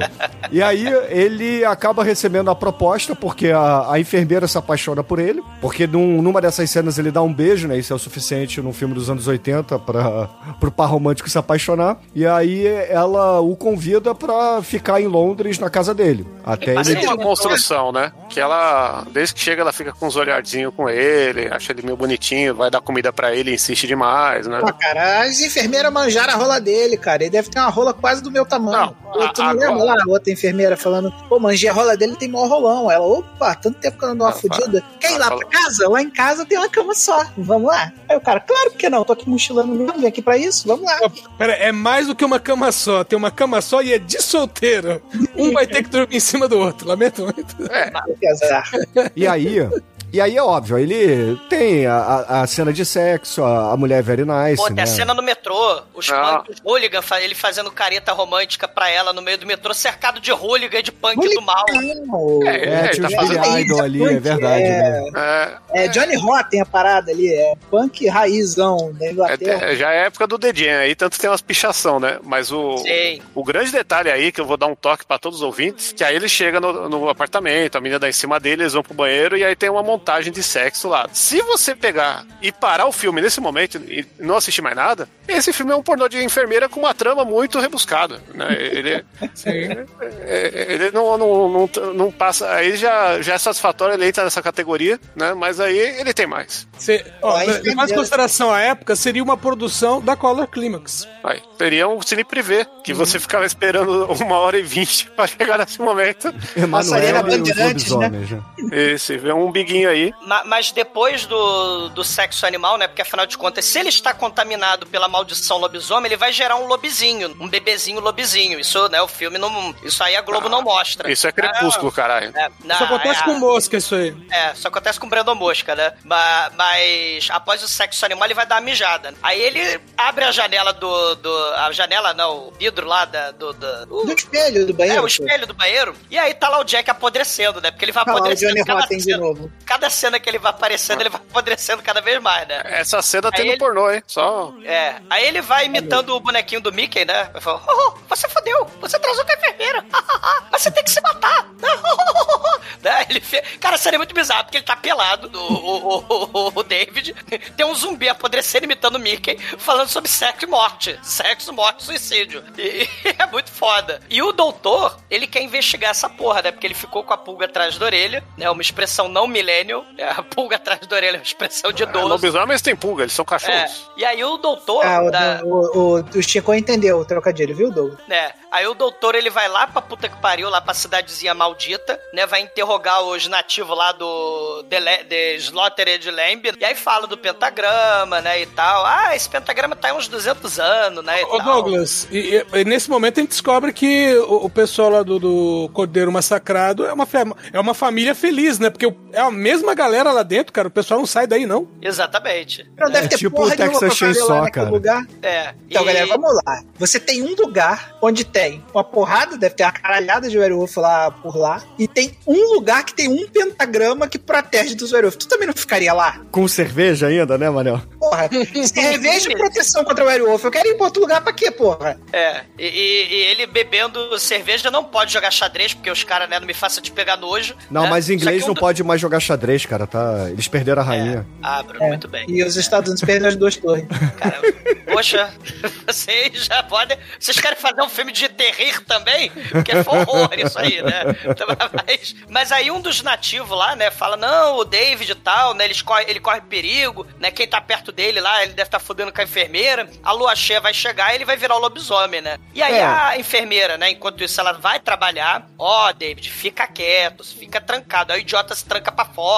Os cachorros gatos ficam fazendo pra ele, porque, porque ele se tranca pra fora da casa. Aí ele fica naquele tédio, né? O, o, o David, Não, né? e, e, ô Douglas, é importante a gente dizer que quando ele foi pra casa da, da enfermeira, faltavam dois dias pra lua cheia, ou seja, dia seguinte, naquela noite, terá Já é a lua cheia. cheia. Já é, a gente teve que se virava, né? E Aí aí, só, vê- pra, só pra falar uma coisa aqui rapidinho, né? Quando o doutor foi lá no bar, né? Com a, com a galera, tinha um caguete lá no meio do bar, né? E já mandou a real lá pro doutor, né? Ó, doutor, ó, tem a coisa acontecendo aqui, tá esquisito. E o doutor já tinha sentido meio que já tinha rolado a mentirada lá da, lá do- da, da família do bar, como disse o Edinho aí. Mas a verdade é que ele já saiu de lá, já sabendo que tinha alguma coisa errada. Obviamente que ele não saiu imaginando que o cara ia virar o Werewolf, mas ele já sabia que não era mais um, um assassino serial e já sabia que tinha alguma coisa muito estranha acontecendo e o nosso doutor aí tá investigando melhor que a Scotland Yard. O David, ele tá lá sem fazer porra nenhuma na, no apartamento da Alex. Aí ele liga a TV. E aí eu queria mencionar esses pequenos detalhes, né? Ele tinha visto lá o Muppet, é, é mas ele vê o, o- na TV o comercial lá da Norinina, a modelo que fez fortuna casando com. tirando foto pelada, casando com homens ricos, mas perdeu todo o dinheiro. Ela fala: só me arrependi das primeiras fotos.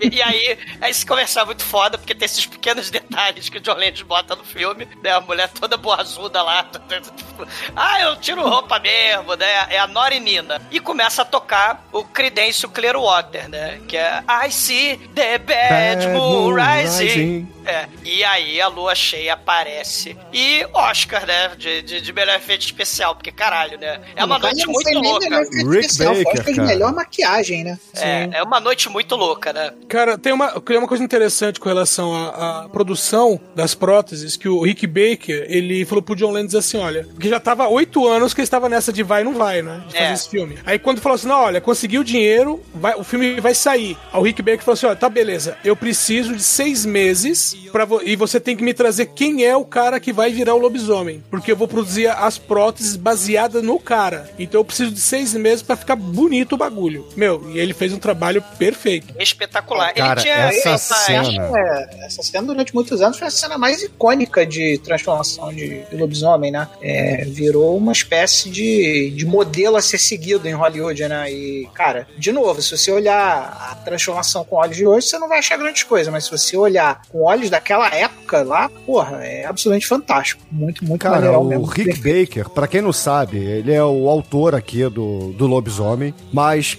o Abate não vai lembrar, porque ele não lembra do, do seriado do Shazam, mas ele é o autor daquele pé grande que passava no seriado da Globo também. Baiaba! Não, Baiaba não, aquele pé grande que é atropelado, o Harry. Ah, tá, o Harry. O hóspede do O barulho. hóspede do barulho, que é o predador também.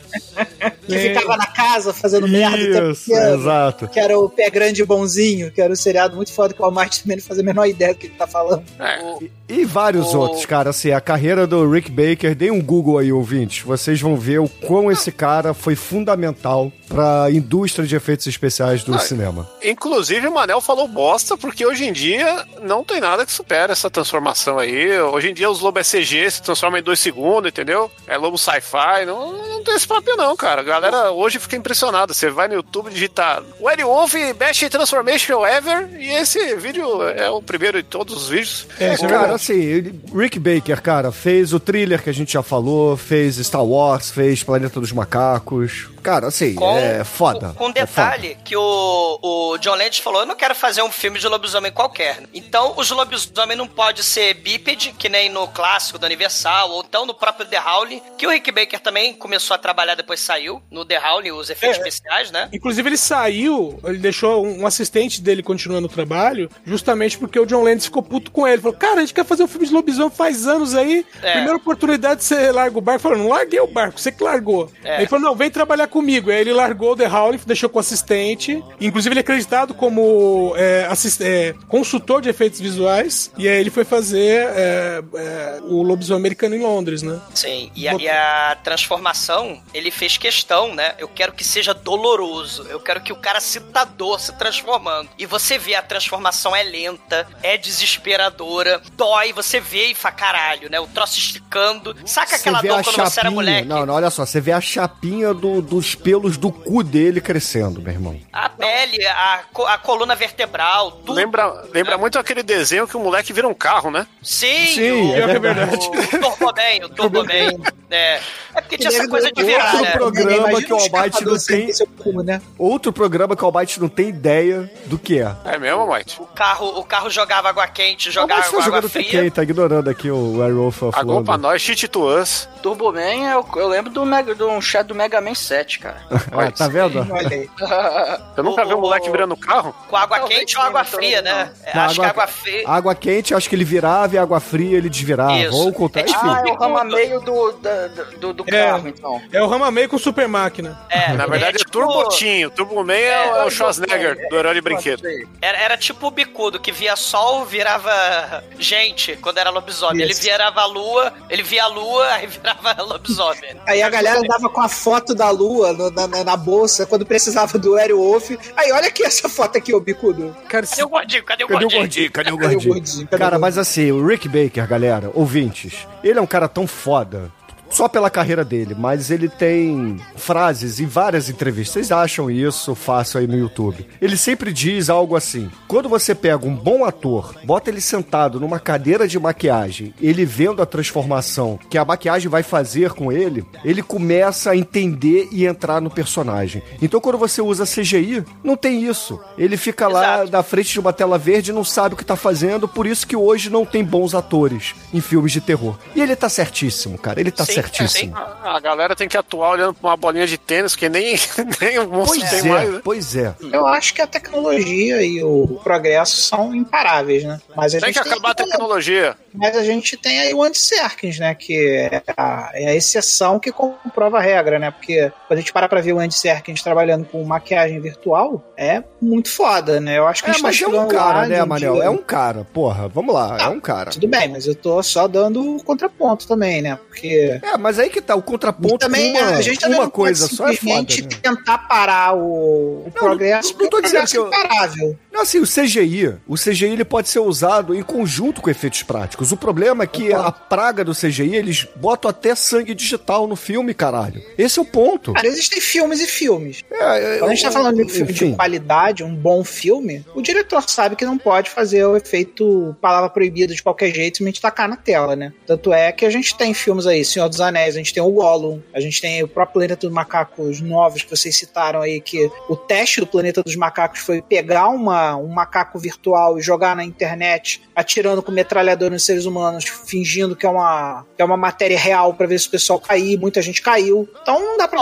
cai em Fake news é, não é parâmetro, né, Manel? Porra. O macaco sempre atirou nas pessoas, só que não era com metralhadora. Mas nessa, mas nessa transformação, a gente tem aí o primeiro o Credence Clearwater, né? O Bad Moon, e depois tem o Blue Moon, né? E aí. Cara, essa a- a transforma... trans- É, tá? Só uma, uma, uma coisa da. A música nesse filme é muito estranha. Porque é, é, esse trilha sonora aí, o cara googou Moon e pegou tudo que dava e enfiou no filme. Sim, exata, é, foi exatamente isso que ele fez. E, e aí, quando vai rolar a transformação, é, a música não encaixa nada com o bagulho. É, é, to- é meio anticlímax até, até Ah, você eu ver não isso acho, hoje. cara, eu não acho, Shinkoi. Não, então, mas aí, por ser um, um filme que ele tem a vibe do John Landis de, ser.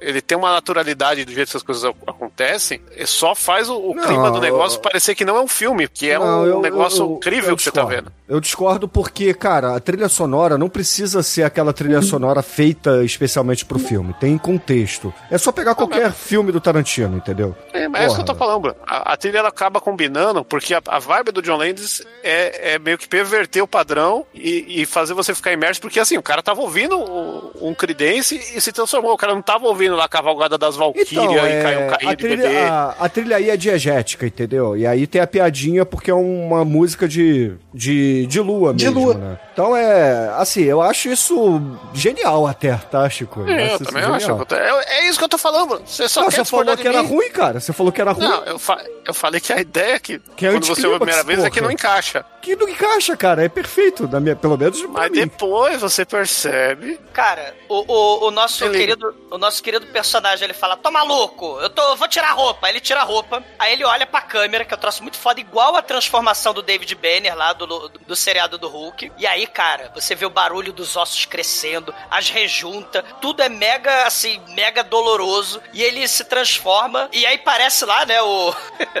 já que a gente tá falando de puberdade, né? E aí, moleque, já cresceu pentelho? Já tem pentelho? Daí come- vai pegar as menininhas? Aí ele vai pegar um monte de menininha. dessa- a parte difícil dessa maquiagem foi tosar o Tony Ramos, né? Pra poder colocar ele ali naquele jeito, né? Exato, né? E, e aí, já, já foi? Aí ele dá o. A, o né, pra lua e vai pegar as menininhas, né? Ele pula pra Londres e ele está solta, que nem aquele, aquela música lá do de tirar a camisa e ir pra, pra rua, pra balada, pra pegar todo mundo. Aí vem as vítimas, Ô, e ô, vai Douglas. atacar Londres. Eu só voltar um pouquinho, porque assim, né? É aquela transformação, vamos dizer assim, dolorida, tal, é excruciante. Ele se transforma ali numa criatura violentíssima, mas ele abre a porta com toda a educação, que se você não vê ele abrindo a porta, mas ele não derruba também, né?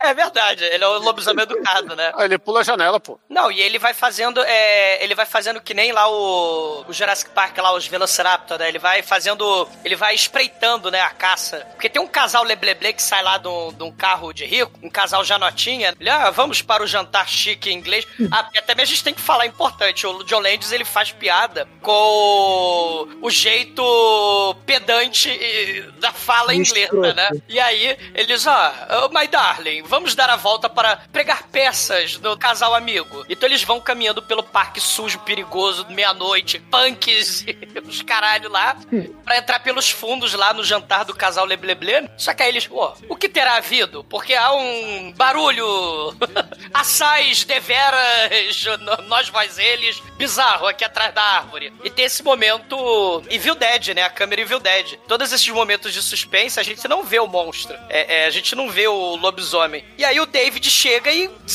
mastiga a cara do, da almofadinha, cara. Da almofadinha, com licença. Você pode, por favor, parar de comer minha cara? O almofadinha, com licença.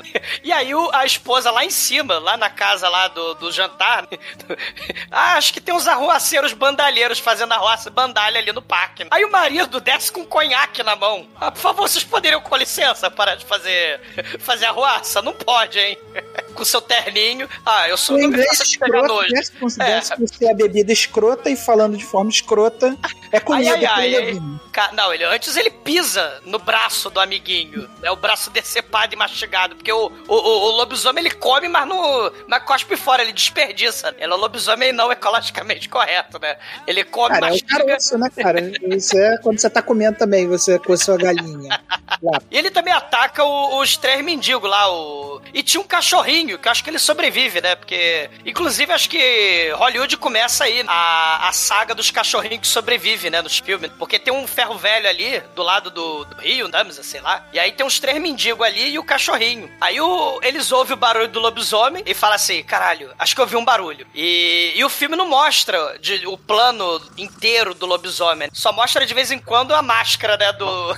a galera eles são, carregando. são mendigos ingleses. Eles falam, oh, blood hell. Blood Hell, vai cachorro, vai. Mas é aí que a gente descobre também que os werewolves eles têm é, consciência de classe, né? Porque o cachorro sobreviveu por causa da consciência de classe dos caninos, né? Os caninos estão melhor que os seres humanos. Não, porque a gente descobre que o Werewolf ele não é canibal, né? A- aliás, tem um Ou filme, acho que é Blue o Moon. cachorral, né? Porque Eu não sei o que é Ah, Moon, o que, é, que tem a é luta do canino cachorro também, com o porra. lobisomem. Sim, é Blood Moon, que inclusive é ser. com, com o Michael Paré, se não me engano. Olha, o Demetrius vai escolher esse filme em breve, então. É. Opa, aí sim, hein? E aí a cena clássica é o cara sozinho na, no underground em inglês, né? Numa estação de metrô. Ele vai Chamando o lobisomem, né, com aquela linguagem. Ó, você poderia fazer o obsequio de sair daqui. Eu vou chamar a polícia. Eu vou chamar as autoridades, hein?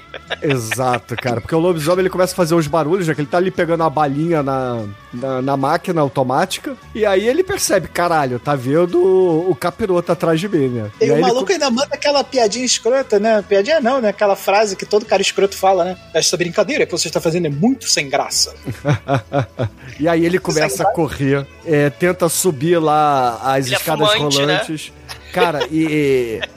O, o, metrô, o metrô na Inglaterra, galera, ele é muito fundo, cara. Se vocês acham o metrô perto ali do Demetrius, aqui em Copacabana, fundo, o da Inglaterra tem umas estações que, puta que pariu, você desce vários e vários e vários lances de escada. E aí ele vai subindo, vai subindo, aí ele Por isso que entra- não chama metrô, né? Chama underground. e aí ele vai correndo, vai correndo ali na, na- naquele túnel é, apertado, que é, que é assim mesmo, cara, a porra do, do metrô lá em Londres. E aí, eu, cara, ele é destroçado ali, ele é, ele é mutilado, cara. Essa cena é foda, é mais uma das cenas cortadas. Essa parte onde ele é totalmente destroçado. Porque os É a mendigos primeira não vez que a gente vê o lobo corpo inteiro, né? Isso, Sim, exato. finalmente Isso. a gente vê o lobo gigante, não o lobo CGI, tipo o, Jacó lá do- Ah. da Bela.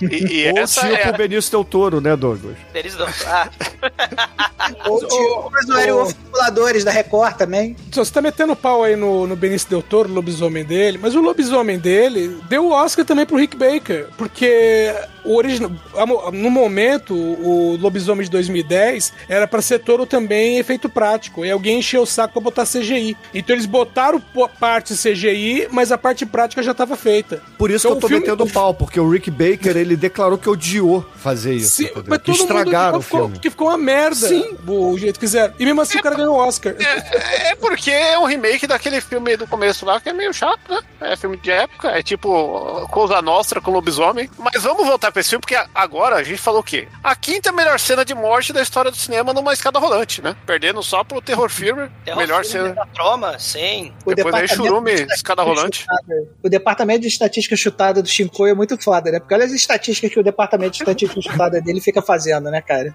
Essa é a quinta melhor morte de filme de terror em escada rolante. Eu quero que ele diga as outras três, né? Que ele falou a primeira e a Vai quinta. lá. Ah, depois deixa pro churume escada rolante, não vou queimar a Ah, pauta tá, aqui filha hoje. da puta. Ah, Chorou de escada rolante. Desmascarando o Chicoio. Shinkoi escapa pela direita. A outra do Shopping Mall, falou? É, Shopping Mall é muito que- foda mesmo. O que importa é o seguinte, o que importa é que o nosso querido lobisomem acorda no zoológico mais perdido que Douglas é, acordando em Rocha Miranda na casa dos estranhos, cara. Cara, que- Eu, eu vou dizer, não que eu já tenha feito isso, mas assim, uma vez minha mãe olhou assim, Douglas, aí eu, né, tava um pouco bêbado, talvez um pouco bêbado, eu falei, não, eu fui roubado, né, faz descapitinho que eu dei pra ela abrir a porta pra eu entrar, sem roupa, eu já fiz isso, né, deixa. Você já foi lobisomem por uma noite? Eu já, assim, na, já na época da, na época da, depois que eu me formei, eu... Mas foi na época de Miranda's Rock também? Você voltou pelado de Miranda's Rock? Não? Eu já voltei, mas não lembro, porque eu não lembro quando é que foi, né, porque eu tava bêbado, não lembro. Ah, você voltou da ilha do governador, cara. Não, ele é do governador, tava com roupa, pô. É, essa, eu essa, essa, eu acho- eu, eu- essa eu tava, eu, eu não sei, ó, eu tive que tirar documento todo de novo, eu tive que, eu tava, eu tava, eu ba- bati na porta de casa minha mãe, 6 horas da manhã, Douglas, o que que é isso? Ah, Eu, eu, caralho, o que que eu falo? Foi roubado. Deixa de ser verdade, né? É, Eu- eu não sei, Você- eu ah, não sei. Mamãe, Ó. o assaltante não levou só minhas roupas, ele também levou minha inocência. Caralho, o Manel falou que ia falar, cara. Levou a inocência, levou tua virgindade, levou tudo, Levou cara. picoco. Tua dignidade. Você, você acorda de ressaca na manhã seguinte, cara, a noite, a noite acontece, o passado, a Deus é. pertence. Aí amanhã seguinte, "Ma- mamãe tem hipoglós. Não, mamãe, eu tive que dar desculpa, porque eu não tinha chave. entendeu? Eu não Mamãe, tinha nada. o, o assaltante me assou, mamãe. Aí pergunta: você pisou num prego? Foi? Por quê? Você tá Mas tinha, mancando? tinha, eu tinha uma mania dessa de, de ficar bêbado e tirar Tinha, roupa. né? Parei com Tinha. isso. É. Agava grosso uma semana. Mas. Ma- mas, tirando esse assunto, né? O amigo chato, o amigo chato do Nelson O de vez em cu. quando fazia essas coisas. O cu do Douglas virou uma manilha, né, gente? Vai cagar, vai cagar vocês Pra quem não sabe, o amigo chato do Nelson é o cara que o exumador se transforma depois de beber bastante. Ele virou amigo chato do Nelson. Aí ele faz essas coisas, tipo sair pelado por aí. Beber, beber cerveja do, do cinzeiro também. Cara, após a, a chacina, a orgia, o a Douglas orgia lobismal, né? Ele tá lá do lado do Zilobim, pelado. Aí ele vê que a, a tela tá solta, porque ele, no seu poder lobisomem, ele arrebentou a telha. Aí ele, não, dá licença, ô, ô, ô, né? Ele, ele pula por cima do lobinho, aí ele sobe no, no breguete, desce pelado ali, aí ele fica andando atrás do pé de moranguinho escondido, né? Que nem o Mr. Bean naquele episódio, que o Mr. Bean também andou pelado. E, e aí, ele... Mas não aparece a rola dele, Cara, não. Deixa o, o Douglas, ele roubou os balões de uma criança. Bruno, ele, ele essa assim, cena é uma das "Criança, melhores cenas do filme. Criança, porque É ele- das pior- criança, é tão vem errado. Cá, vem cá, vou te dar dois, do- du- duas libras, vem cá, vem cá. Vem, moleque. Vem cá, vem cá, molequinho, vem cá. Quem eu é você, pelado. moço? Você não sabe quem sou eu? Eu sou o famoso ladrão de balões. Ele fala. Isso me lembra aquela piadinha do. Me dá, me dá um saquinho logo que eu dou uma, dou uma punheta pro seu logo de uma vez, pra vocês verem. Por aí, Sim, cara. É costinha. desse nível. Costinha famosa costinha. Esse aí foi tipo o It, né? Versão homem louco pelado. Ele rouba a. a O It é depois, né? É, acho que 1990. 87, Não, 88. Eu acho que o It é bem depois, porque Aí esse filme. copiou desse filme aí o lance de pegar criancinhas com balões. É, foi, foi isso, com certeza. Cara, ele dá de cara com a velha, né? Mas aí ele se esconde da velha, atrás do pé de moranguinho. Ele rouba o balãozinho da criança. Ele rouba a fana, leva embora, surrupia o, o, o, o casaco vermelho da vovó lá, né? Que tava no, dando sopa lá no, no banco do, do zoológico. Não, e ele volta pra casa, né? E interessante que a, a enfermeira recebe ele toda alegrando. Ai, que legal, você voltou. Então não é porque não fala, tipo, cheiro de merda esse misturado com sangue. O que aconteceu? Não, e ele chega pelado, né? Ah, tu tava passeando pelado por aí, né? Ela não é ciumenta, né? Você não tá Não, e, um e detalhe, né? tá? Enquanto ele tá de noite fazendo a matança e etc., o médico tá atrás dele. Aí ele começa a ligar pra enfermeira e fala: cadê ele? Cadê ele? Aí vai lá no hospital: cadê ele? Ah, não sei, não sei. Ah, quando chegar aí, você me avisa, tá? E aí. É, nessa altura o médico, o médico investigador que investiga melhor que a Scotland Yard já tá ligado que tá, que tá dando merda por causa dele, né? E já tá querendo ligar pra polícia e botar ele no manicômio, né? Porque o, nessa altura o médico tá achando que ele tá influenciado pela história dos, dos lobisomens e que ele tá numa de, de doidão, de ficou doidão e vamos prender ele, né? É, ele tá tipo o Dr. Loomis ali, né? Porra, esse cara é o Michael Myers da vida. Tipo isso. E aí, no fim das contas, é, ele fala assim: ó, ô enfermeira, pega um táxi e vem aqui pro hospital que eu quero ter a consulta com ele. Aí, beleza. Eles vão lá, tentam dar transadinha de leve, não conseguem, pegam um táxi. E aí, no táxi, o taxista vira pra gente como aquele dia, a gente voltando da, da casa do Manel, Demetrius e o Douglas vão lembrar, num táxi. Fala assim, ah, a Lady Di morreu. E a Xuxa teve um filho, né? Ele, ah, peraí, eu, eu saí matando todo mundo. Ele, para esse táxi. Aí ele sai correndo, vira pra um policial e fala assim, ah, a rainha é uma filha da puta, o príncipe Charles é gay, me prende, porra. E aí, obviamente... A, na- a Elizabeth é homem. Agora ela é, É, ele cadáver, né? essa. Agora ela é cadáver, né? Mas esse cara, esse taxista, é o Mr. Bricktop lá dos Net. Novinho! É impressionante. Muito né? foda. O- Não sabia o- disso. O taxista. E aí ele não é preso, porque policial britânico não prende ninguém, todo mundo sabe disso. E Ele fala que é o- eu sou um atleta de fim de semana, eu estou me sentindo super excitado, super atlético, super fodão, como nunca vi, fiz antes, né? Nada disso. Porque ele, sei lá, né? Ele fez a dieta Depois que, do ele bacon. virou, depois que ele virou o Aerowolf, ele teve argumento, ele foi argumentado, né? Virou um ser humano. É o momento Brandon Mosca. Por isso que É. eu comparei com o Brandon Mosca, né? É o momento Isso. que fez a dieta do bacon e a dieta da lua, né? Só que Ou o no caso do Mosca- Brandon Mosca, a dieta da mosca, né? É, e ele, só que o Brandon Mosca começa a derreter, a apodrecer, né? Ele começa realmente a literalmente virar o plasma de carne. Só que aí ele tenta ser preso e tal, né? Não consegue, ele foge. Aí a Alex vai no hospital, encontra com o doutor, encontra com os inspetores de polícia, resolve, né, que vai se matar. Ele liga pra família, ele, ele faz um. Ele pega o orelhão lá da, da, da Inglaterra, liga pra irmãzinha. Cara, e ele É, tenta ele- se matar tava, cortando. Tava sem saco de fazer, escrever uma carta. Ele falou, vou ligar porque é mais prático, é melhor do que escrever uma carta. E ele tenta se matar usando um canivetezinho que não corta nem, nem, nem desencapa fio de telefone. Era uma faca de rocambole. É, ele- aí ele vê que não dá certo, aí ele sai lá triste, melancólico, olha pro outro lado da rua. Muito suicídio, né? Olha pro outro lado da rua, tá o amiguinho zumbi dele na porta do cinema pornô e falando assim: aí, chega mais.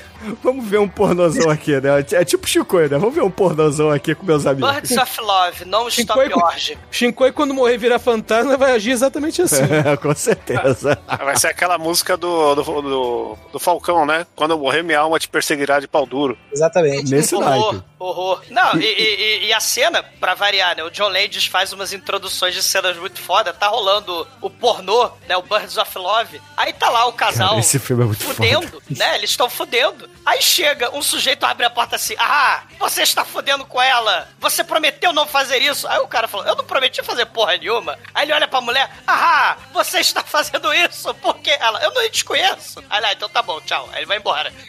a cena totalmente aleatória do pornô. E aí, lá no, no pornozão, né? No cinema pornô, onde Eduardo Corso via Godzilla. O- um beijo, Realizava Edu. procedimentos masturbatórios, É, né? Que gravou é. esse. Não, ele sentava E a- na cadeira que ficava colada executa... É, ele cadeira. sentava e ficava colado na cadeira, é diferente. Quer dizer, não sei, né? Edu, deixa aí nos comentários se você batia a punheta vendo Godzilla, tá? Mas... Não, não dá. não dá. Um beijo, Edu. Mas assim, ele ali conversando com o Jack, o amigo dele, que ne- nesse momento já tá, porra, totalmente decomposto, parecendo aí Parece um- até que saiu do. de um filme do Fulci.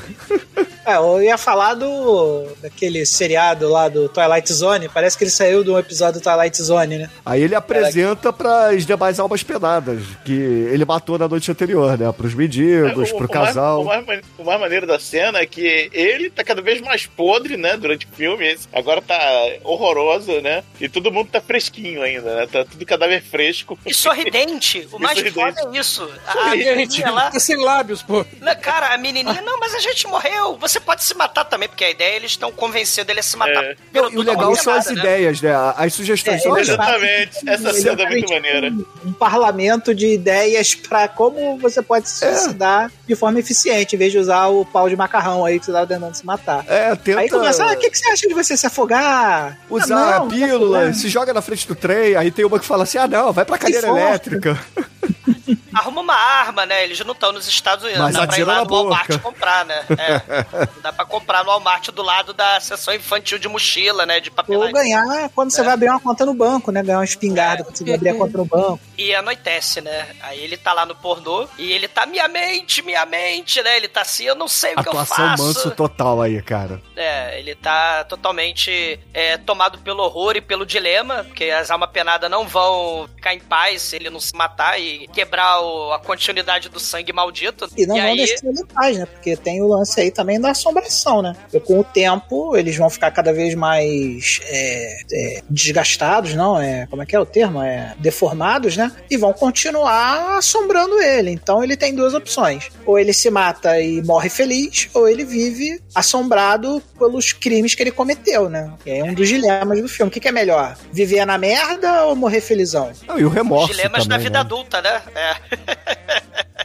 Qualquer a- coisa, ah, macarrão veio frio, vou matar. E É, aí, é assim. e aí a gente tem um grito chincoio, né? É, é alguém gozando lá, batendo punhetão pro Birds in Love? Não. É ele virando É um lobisomem dentro da sala de cinema. E os tarados do cinema vão lá, né? Aí tem um tarado vai dar oi pra ele. Oi. Aí ele tá vai lá gozando? e morde a rola dele, arranca. Não, mentira, não tem isso. Mas seria muito foda se tivesse.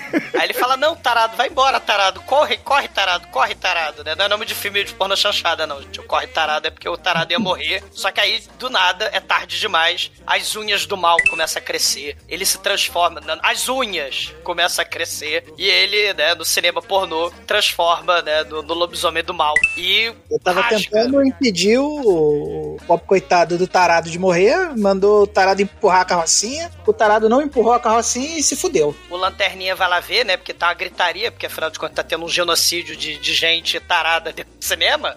O lobisomem matando tarado a rodo. E aí- Eduardo Costa e seus amigos, Ah, vendo Godzilla. O tarado não foi porque ele era furry. E aí o Lanterninha consegue fugir e grita, né? Começa a falar: saiu daqui, saiu daqui, tem um monstro lá dentro. Aí, porra, chega lá o PM londrino, baixa a porta do cinema, chama seus amigos, e do nada aparece a porrada de carro de polícia, um monte de transeunte, e a gente vai pra cena John Landis, estilo Blues Brothers, só que gore, meu irmão. É, Sim. é foda essa cena, cara. Essa cena também cortada no, na versão inglesa original, mas aqui. Veja a versão uncut, que tem tudo, cara. Tem até gente. Cara, começa a bater ônibus, aqueles double decks ingleses, aí bate em carro, os carros derrapam. É, um carro atropela duas pessoas que caem dentro de uma, uma lojinha, o outro maluco cai de, de cima do ônibus, aí o outro carro passa por cima dele. O cara, é muito lobisomem, foda. o lobisomem arranca a cabeça do, do policial que tava no hospital, né? O chefe de polícia. A cabeça dele rola. Cara, é caos pra todo lado. A, a polícia pra todo lado, multidão. No meio da rua, o lobisomem mata uma porrada de gente, é caos e destruição. A Alex e o, e o doutor resolvem ir pro meio da confusão. Ele fica acuado, o lobisomem, lá na Beco Sem Saída. E aí, no, no, no Beco Sem Saída, tá todo mundo ali, a polícia.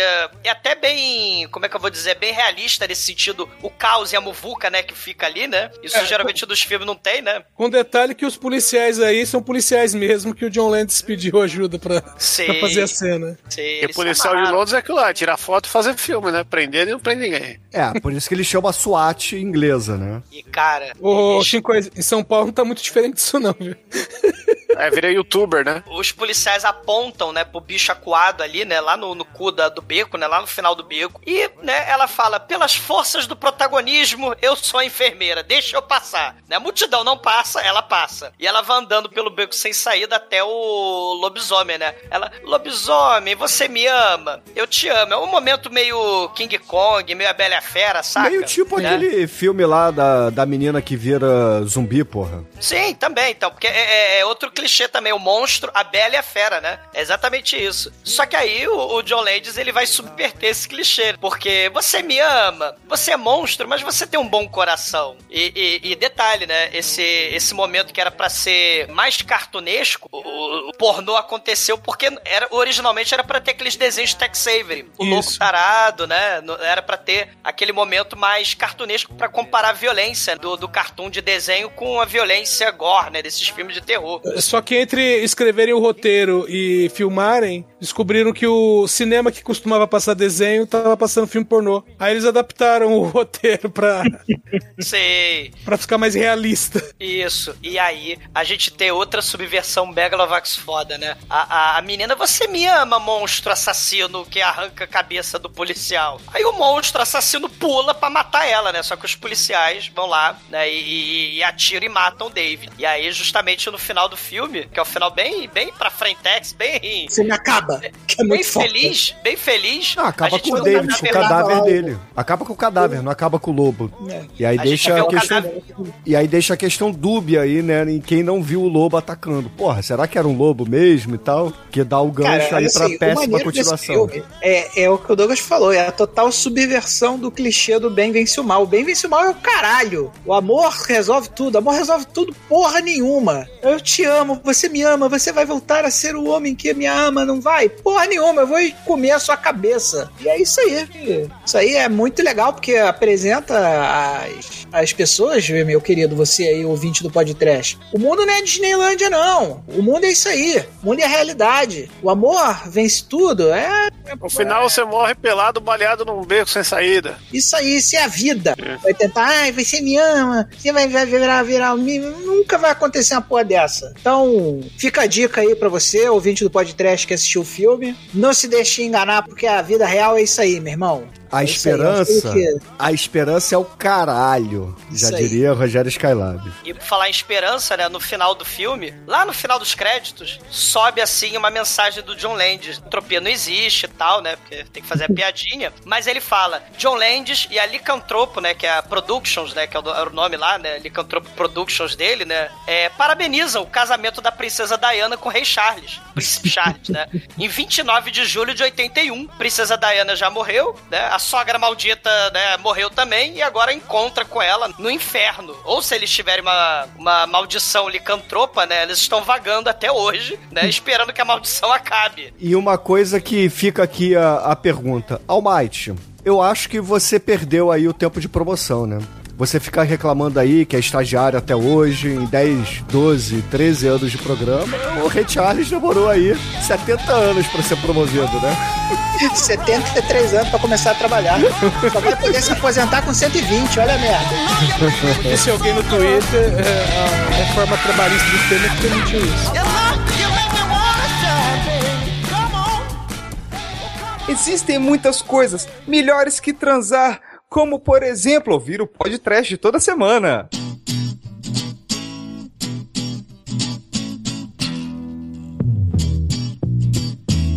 E agora, caríssimo exumador, você que passou um chapinha aí nos seus pelos Seu cusianos. caralho. Conta aí pros ouvintes, o que, que você achou de um lobisomem americano em Londres e, é claro, sua nota para esse programa, onde comemoramos os nossos 12 anos, como você disse. Sim, 12 anos, né? Assim, efeito especial espetacular. é, é, é muito foda. Dos elementos base, né? Da, da cultura pop dos anos 80. A gente falou do clipe do Michael Jackson aí, o thriller. Influência aí pro Terrir, pro Gore, Sam Raimi, Evil Dead. Essa questão aí desses temas pro, pro terror, né? Que, que vão descambar aí, como a gente já falou, pro, pro albergue e, e congêneres. Dois estranhos no pub, cidade do interior. Elemento aí do doutor representando a ciência. E, o, e esses caras da cidade do interior representando o sobrenatural, né? A maldição. É body horror, é horror psicológico, terrir, com cadáveres rindo sobre formas criativas de fazer suicídio. Cenas bizarras e que hoje a gente não veria no, no, num terror assim, né? Mais mainstream. E, cara, nesses 12 anos, né? A gente comemorando, assim, o, o, o esse elemento aí, né? Bêbado, correndo pelado aí, né? Correndo.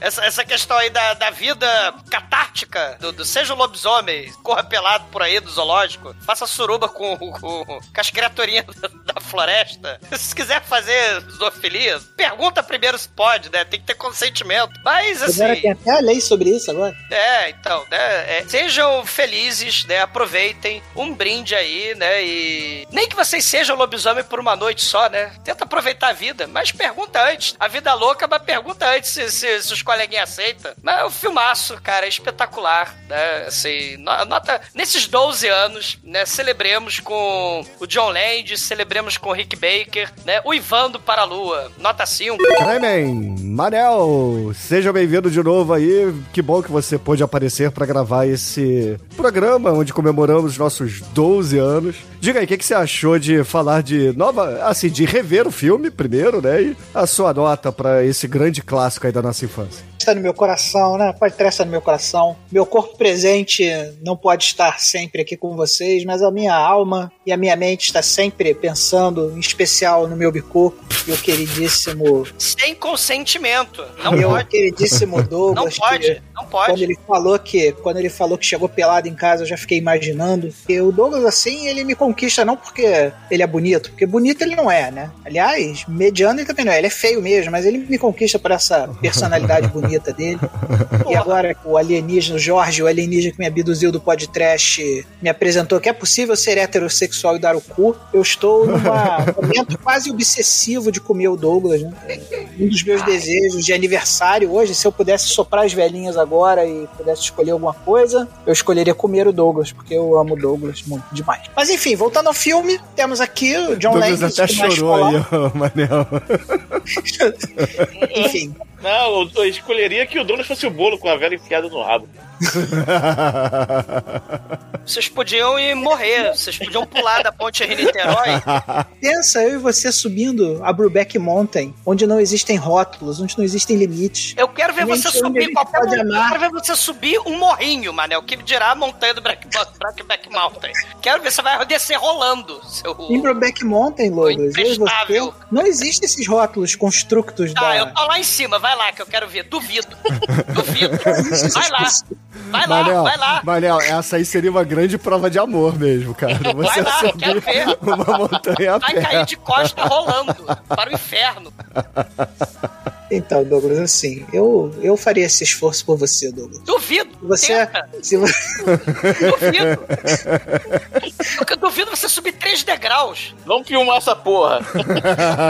Douglas no alto do morro, de cu pra cima com a vela. Não, que não. O, filho da não. puta do Manso já fez a gente subir a. a, a Floresta da a Tijuca. Floresta da Tijuca, lembra? Há 20 Até anos atrás. Quero ver hoje. Caralho. Hoje se há é 20 morte, anos hoje- atrás você não conseguiu, eu duvido Não, hoje. Conseguiu. O que, não conseguiu foi, uma, foi o Pino que não conseguiu. Cara, mas eu naquela, mas eu naquela época não tinha o motivador de ser um heterossexual bicurioso que agora Cara, pode. não tem motivação, Manel. pode. Não tem. Duvido dois Mas vamos degraus. lá, vai, dá a nota, vai, vai. Bom, enfim, Douglas.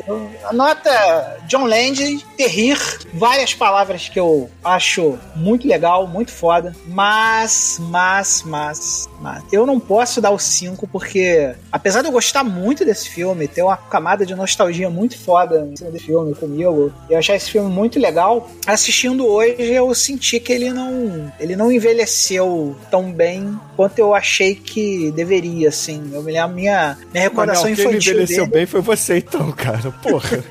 Não sobe nem o morrinho, que dirá o morrão.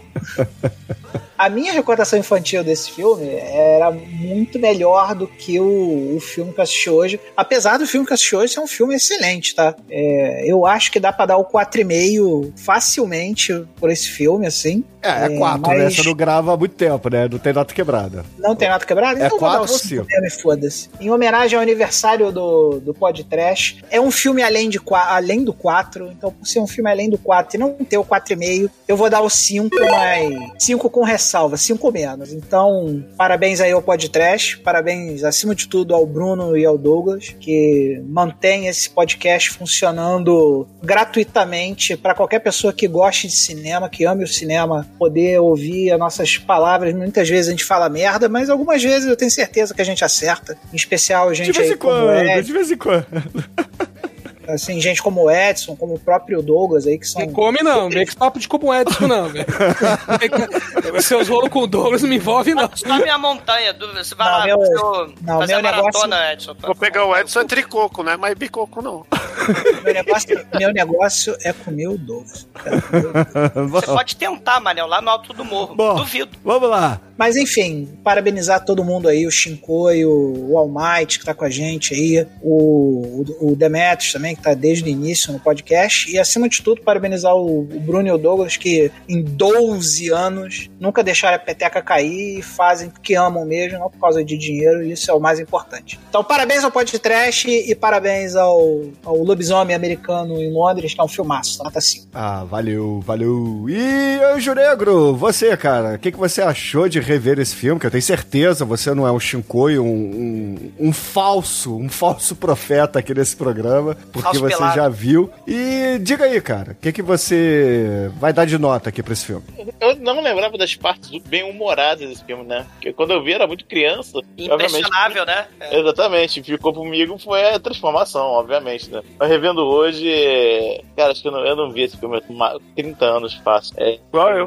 é, revendo hoje realmente, cara, o humor desse filme é sensacional. É, vai muito além, além de todo, toda a capacidade técnica, que é foda do filme, ainda tem esse lado é estranho pro momento, né? Em 82 tem um filme de com humor, né, de lo- lobisomem. Então, é só melhora pra mim. Nota 5. Almaituro, você já tinha visto esse filme? Diga aí se você já tinha visto, o que, que você achou, caso tenha revisto ou tenha visto a primeira vez, e a sua nota. Cara, eu acho que eu vi esse filme muito tempo atrás. A, a cena da transformação é referência. Todo mundo já viu pelo menos a cena da transformação. E esse filme é muito maneiro, cara. Ele, ele é aquele tipo de filme que você vê do início ao fim, não cansa, não tem lá muita enrolação. É, é interessante até as, as coisas, os elementos de lobisomem lá. O cara acorda de uma ressaca fodida ali. E, pô, só, só matei alguns ali de noite, né? E acorda pelado no zoológico. É interessante, isso até influenciou algumas coisas de lobisomem posteriormente. Enfim, até o RPG lá, o Lobisomem Apocalipse, enfim. Esse filme é maneiro, cara, é classicaço, que é um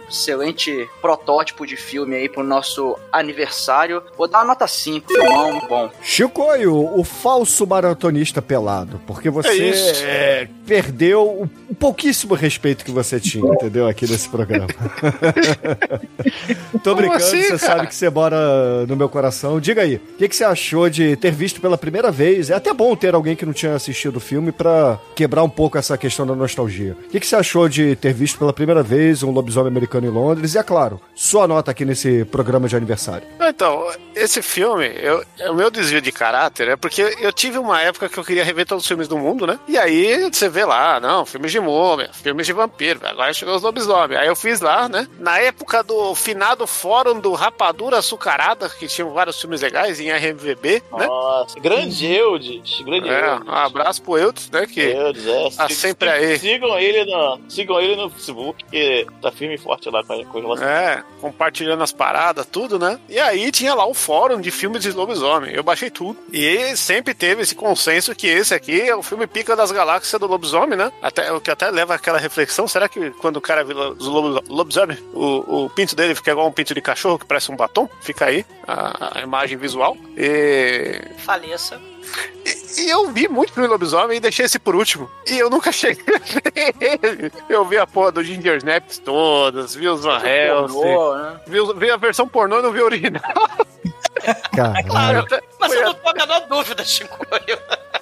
Aliás, tem muita coisa certinha, assim, que o pornô Quem copia sou eu do, pra criticar? do original. né? Então, fica aí a, a recomendação aí da versão Porn Parody XXX, não o Erotics. E, pô, é John Landis, né? O John Landis é, é, é um dos diretores mais picas das galáxias aí, com, pô, Blues Brothers, os National Lapum lá do Animal House, né? O cara é percursor e ele tem esse toque dele aí, que é uma coisa muito única de saber misturar as coisas e não parecer que é um filme quebrado, desajustado. Ele, ele, eu não sei que, que verniz que ele mete aí, que no final é uma obra única, foda e... Talento, esse filme, né? Esse é o verniz. Talento. É, mas é, tem muita gente que tem talento, mas não, não consegue fazer uma, um filme tão cheio de coerências, assim, de, de temas, de, de coisa e, e dá certo que nem ele faz, né? Então, ele é mágico. E por ele ser um filme mágico do nosso mestre mágico, é cinco. E Edson, sua vez, tenho certeza que você viu esse filme algumas vezes. Não, não tenho sombra de dúvida alguma quanto a isso. Diga aí, cara, o que, que você achou de rever esse filme para essa gravação? Já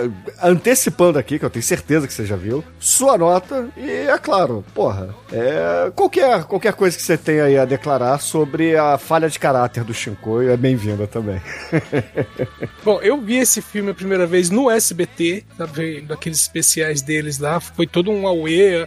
Meu, a cena de transformação eu devo ter visto umas 15, 20 vezes, porque colocaram no comercial isso, típico do SBT. Ah, mas sim, Não o era filme- um mínimo, mas dá pro gasto. É.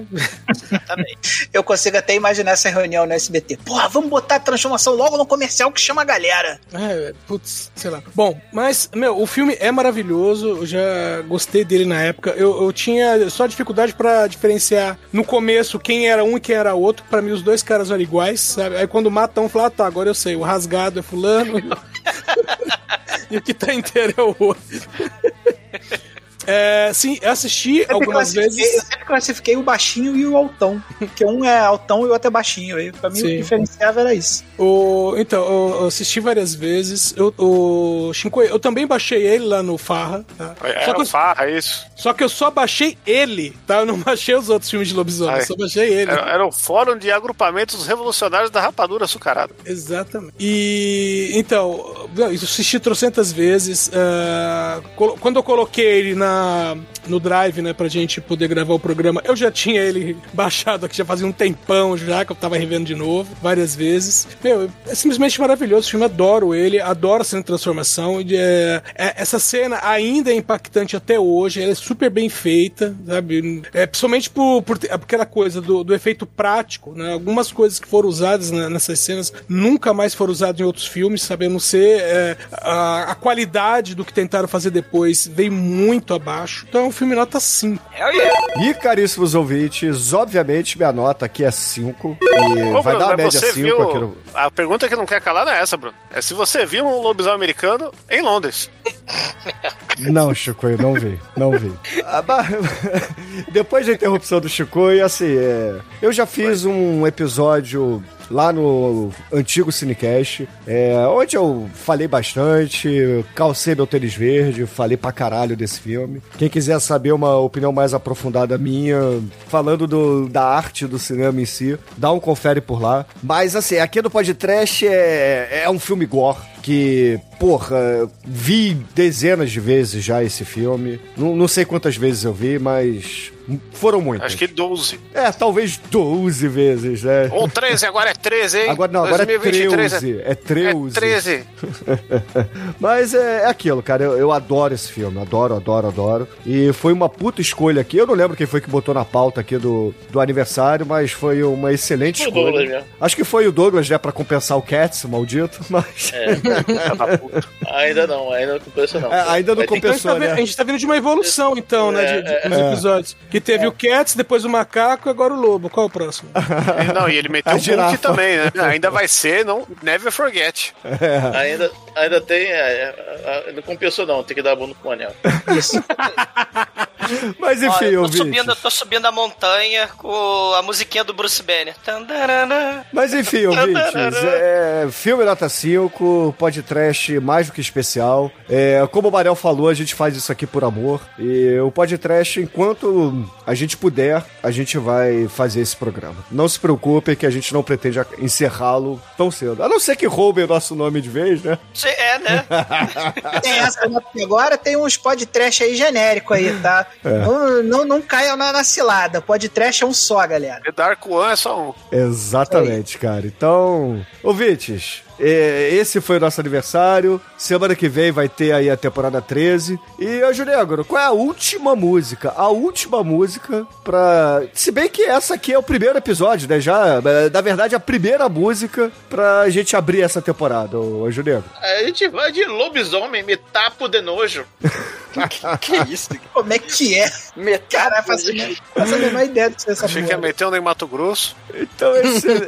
então excelente, ouvinte. Fica aí com o Lobisomem e até a semana que vem. Um brinde! Brinde ruivo. Parabéns que a gente merece, galera. Parabéns. Quem quiser mandar presente, manda. Mande aquele automóvel. Manda aquele anel de brilhante. Porque o, o Douglas e o Bruno fazem graça, mas eu quero, quero ganhar dinheiro.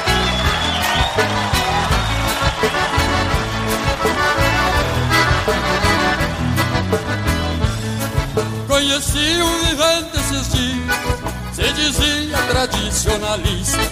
Eu não posso dizer o seu nome, mas agora eu vou dar uma pista.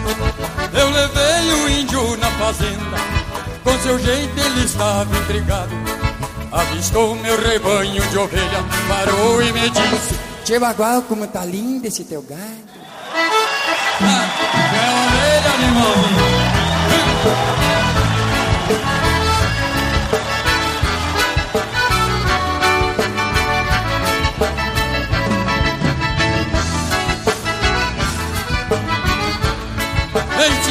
Dois cavalos dos bons Pra nós dois dar uma camperiada O índio velho tapeou o chapéu Como quem vai dar uma gineteada.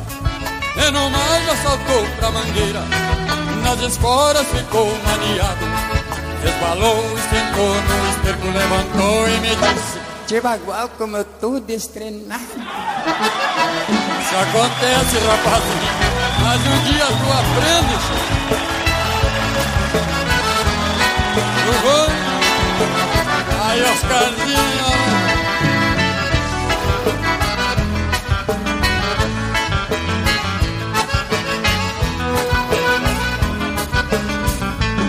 O índio velho montava de um lado E no outro caía de longe.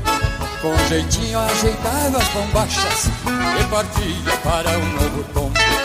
Logo vi que o vivente era cru Pois valeta pra ele era vinco. Não aguentando se desmanhocou E chorando gritou Tio Bagual, perdi meu brinco. Não te assusta, animalzinho Vamos achar essa porqueira Que tem piemo nas orelhas de novo.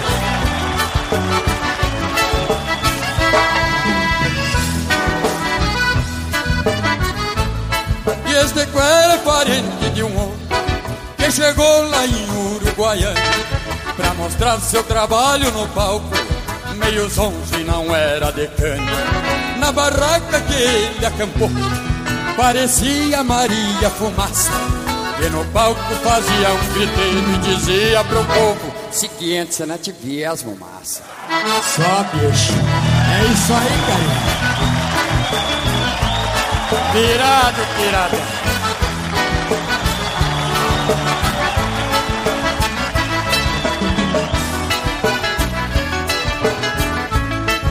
No palco ele faz um gritedo, se boleia, se rasga se arranha. E no palco ele faz um gritedo, se boleia, se rasga se arranha. E o que mais me tapa de nojo é que um louco desses às vezes até ganha. E o que mais me de nojo é que um louco desses às vezes até ganha. Mas não há de ser nada. Um dia eles aprendem o lado certo da coisa, nem que seja baixo de mango.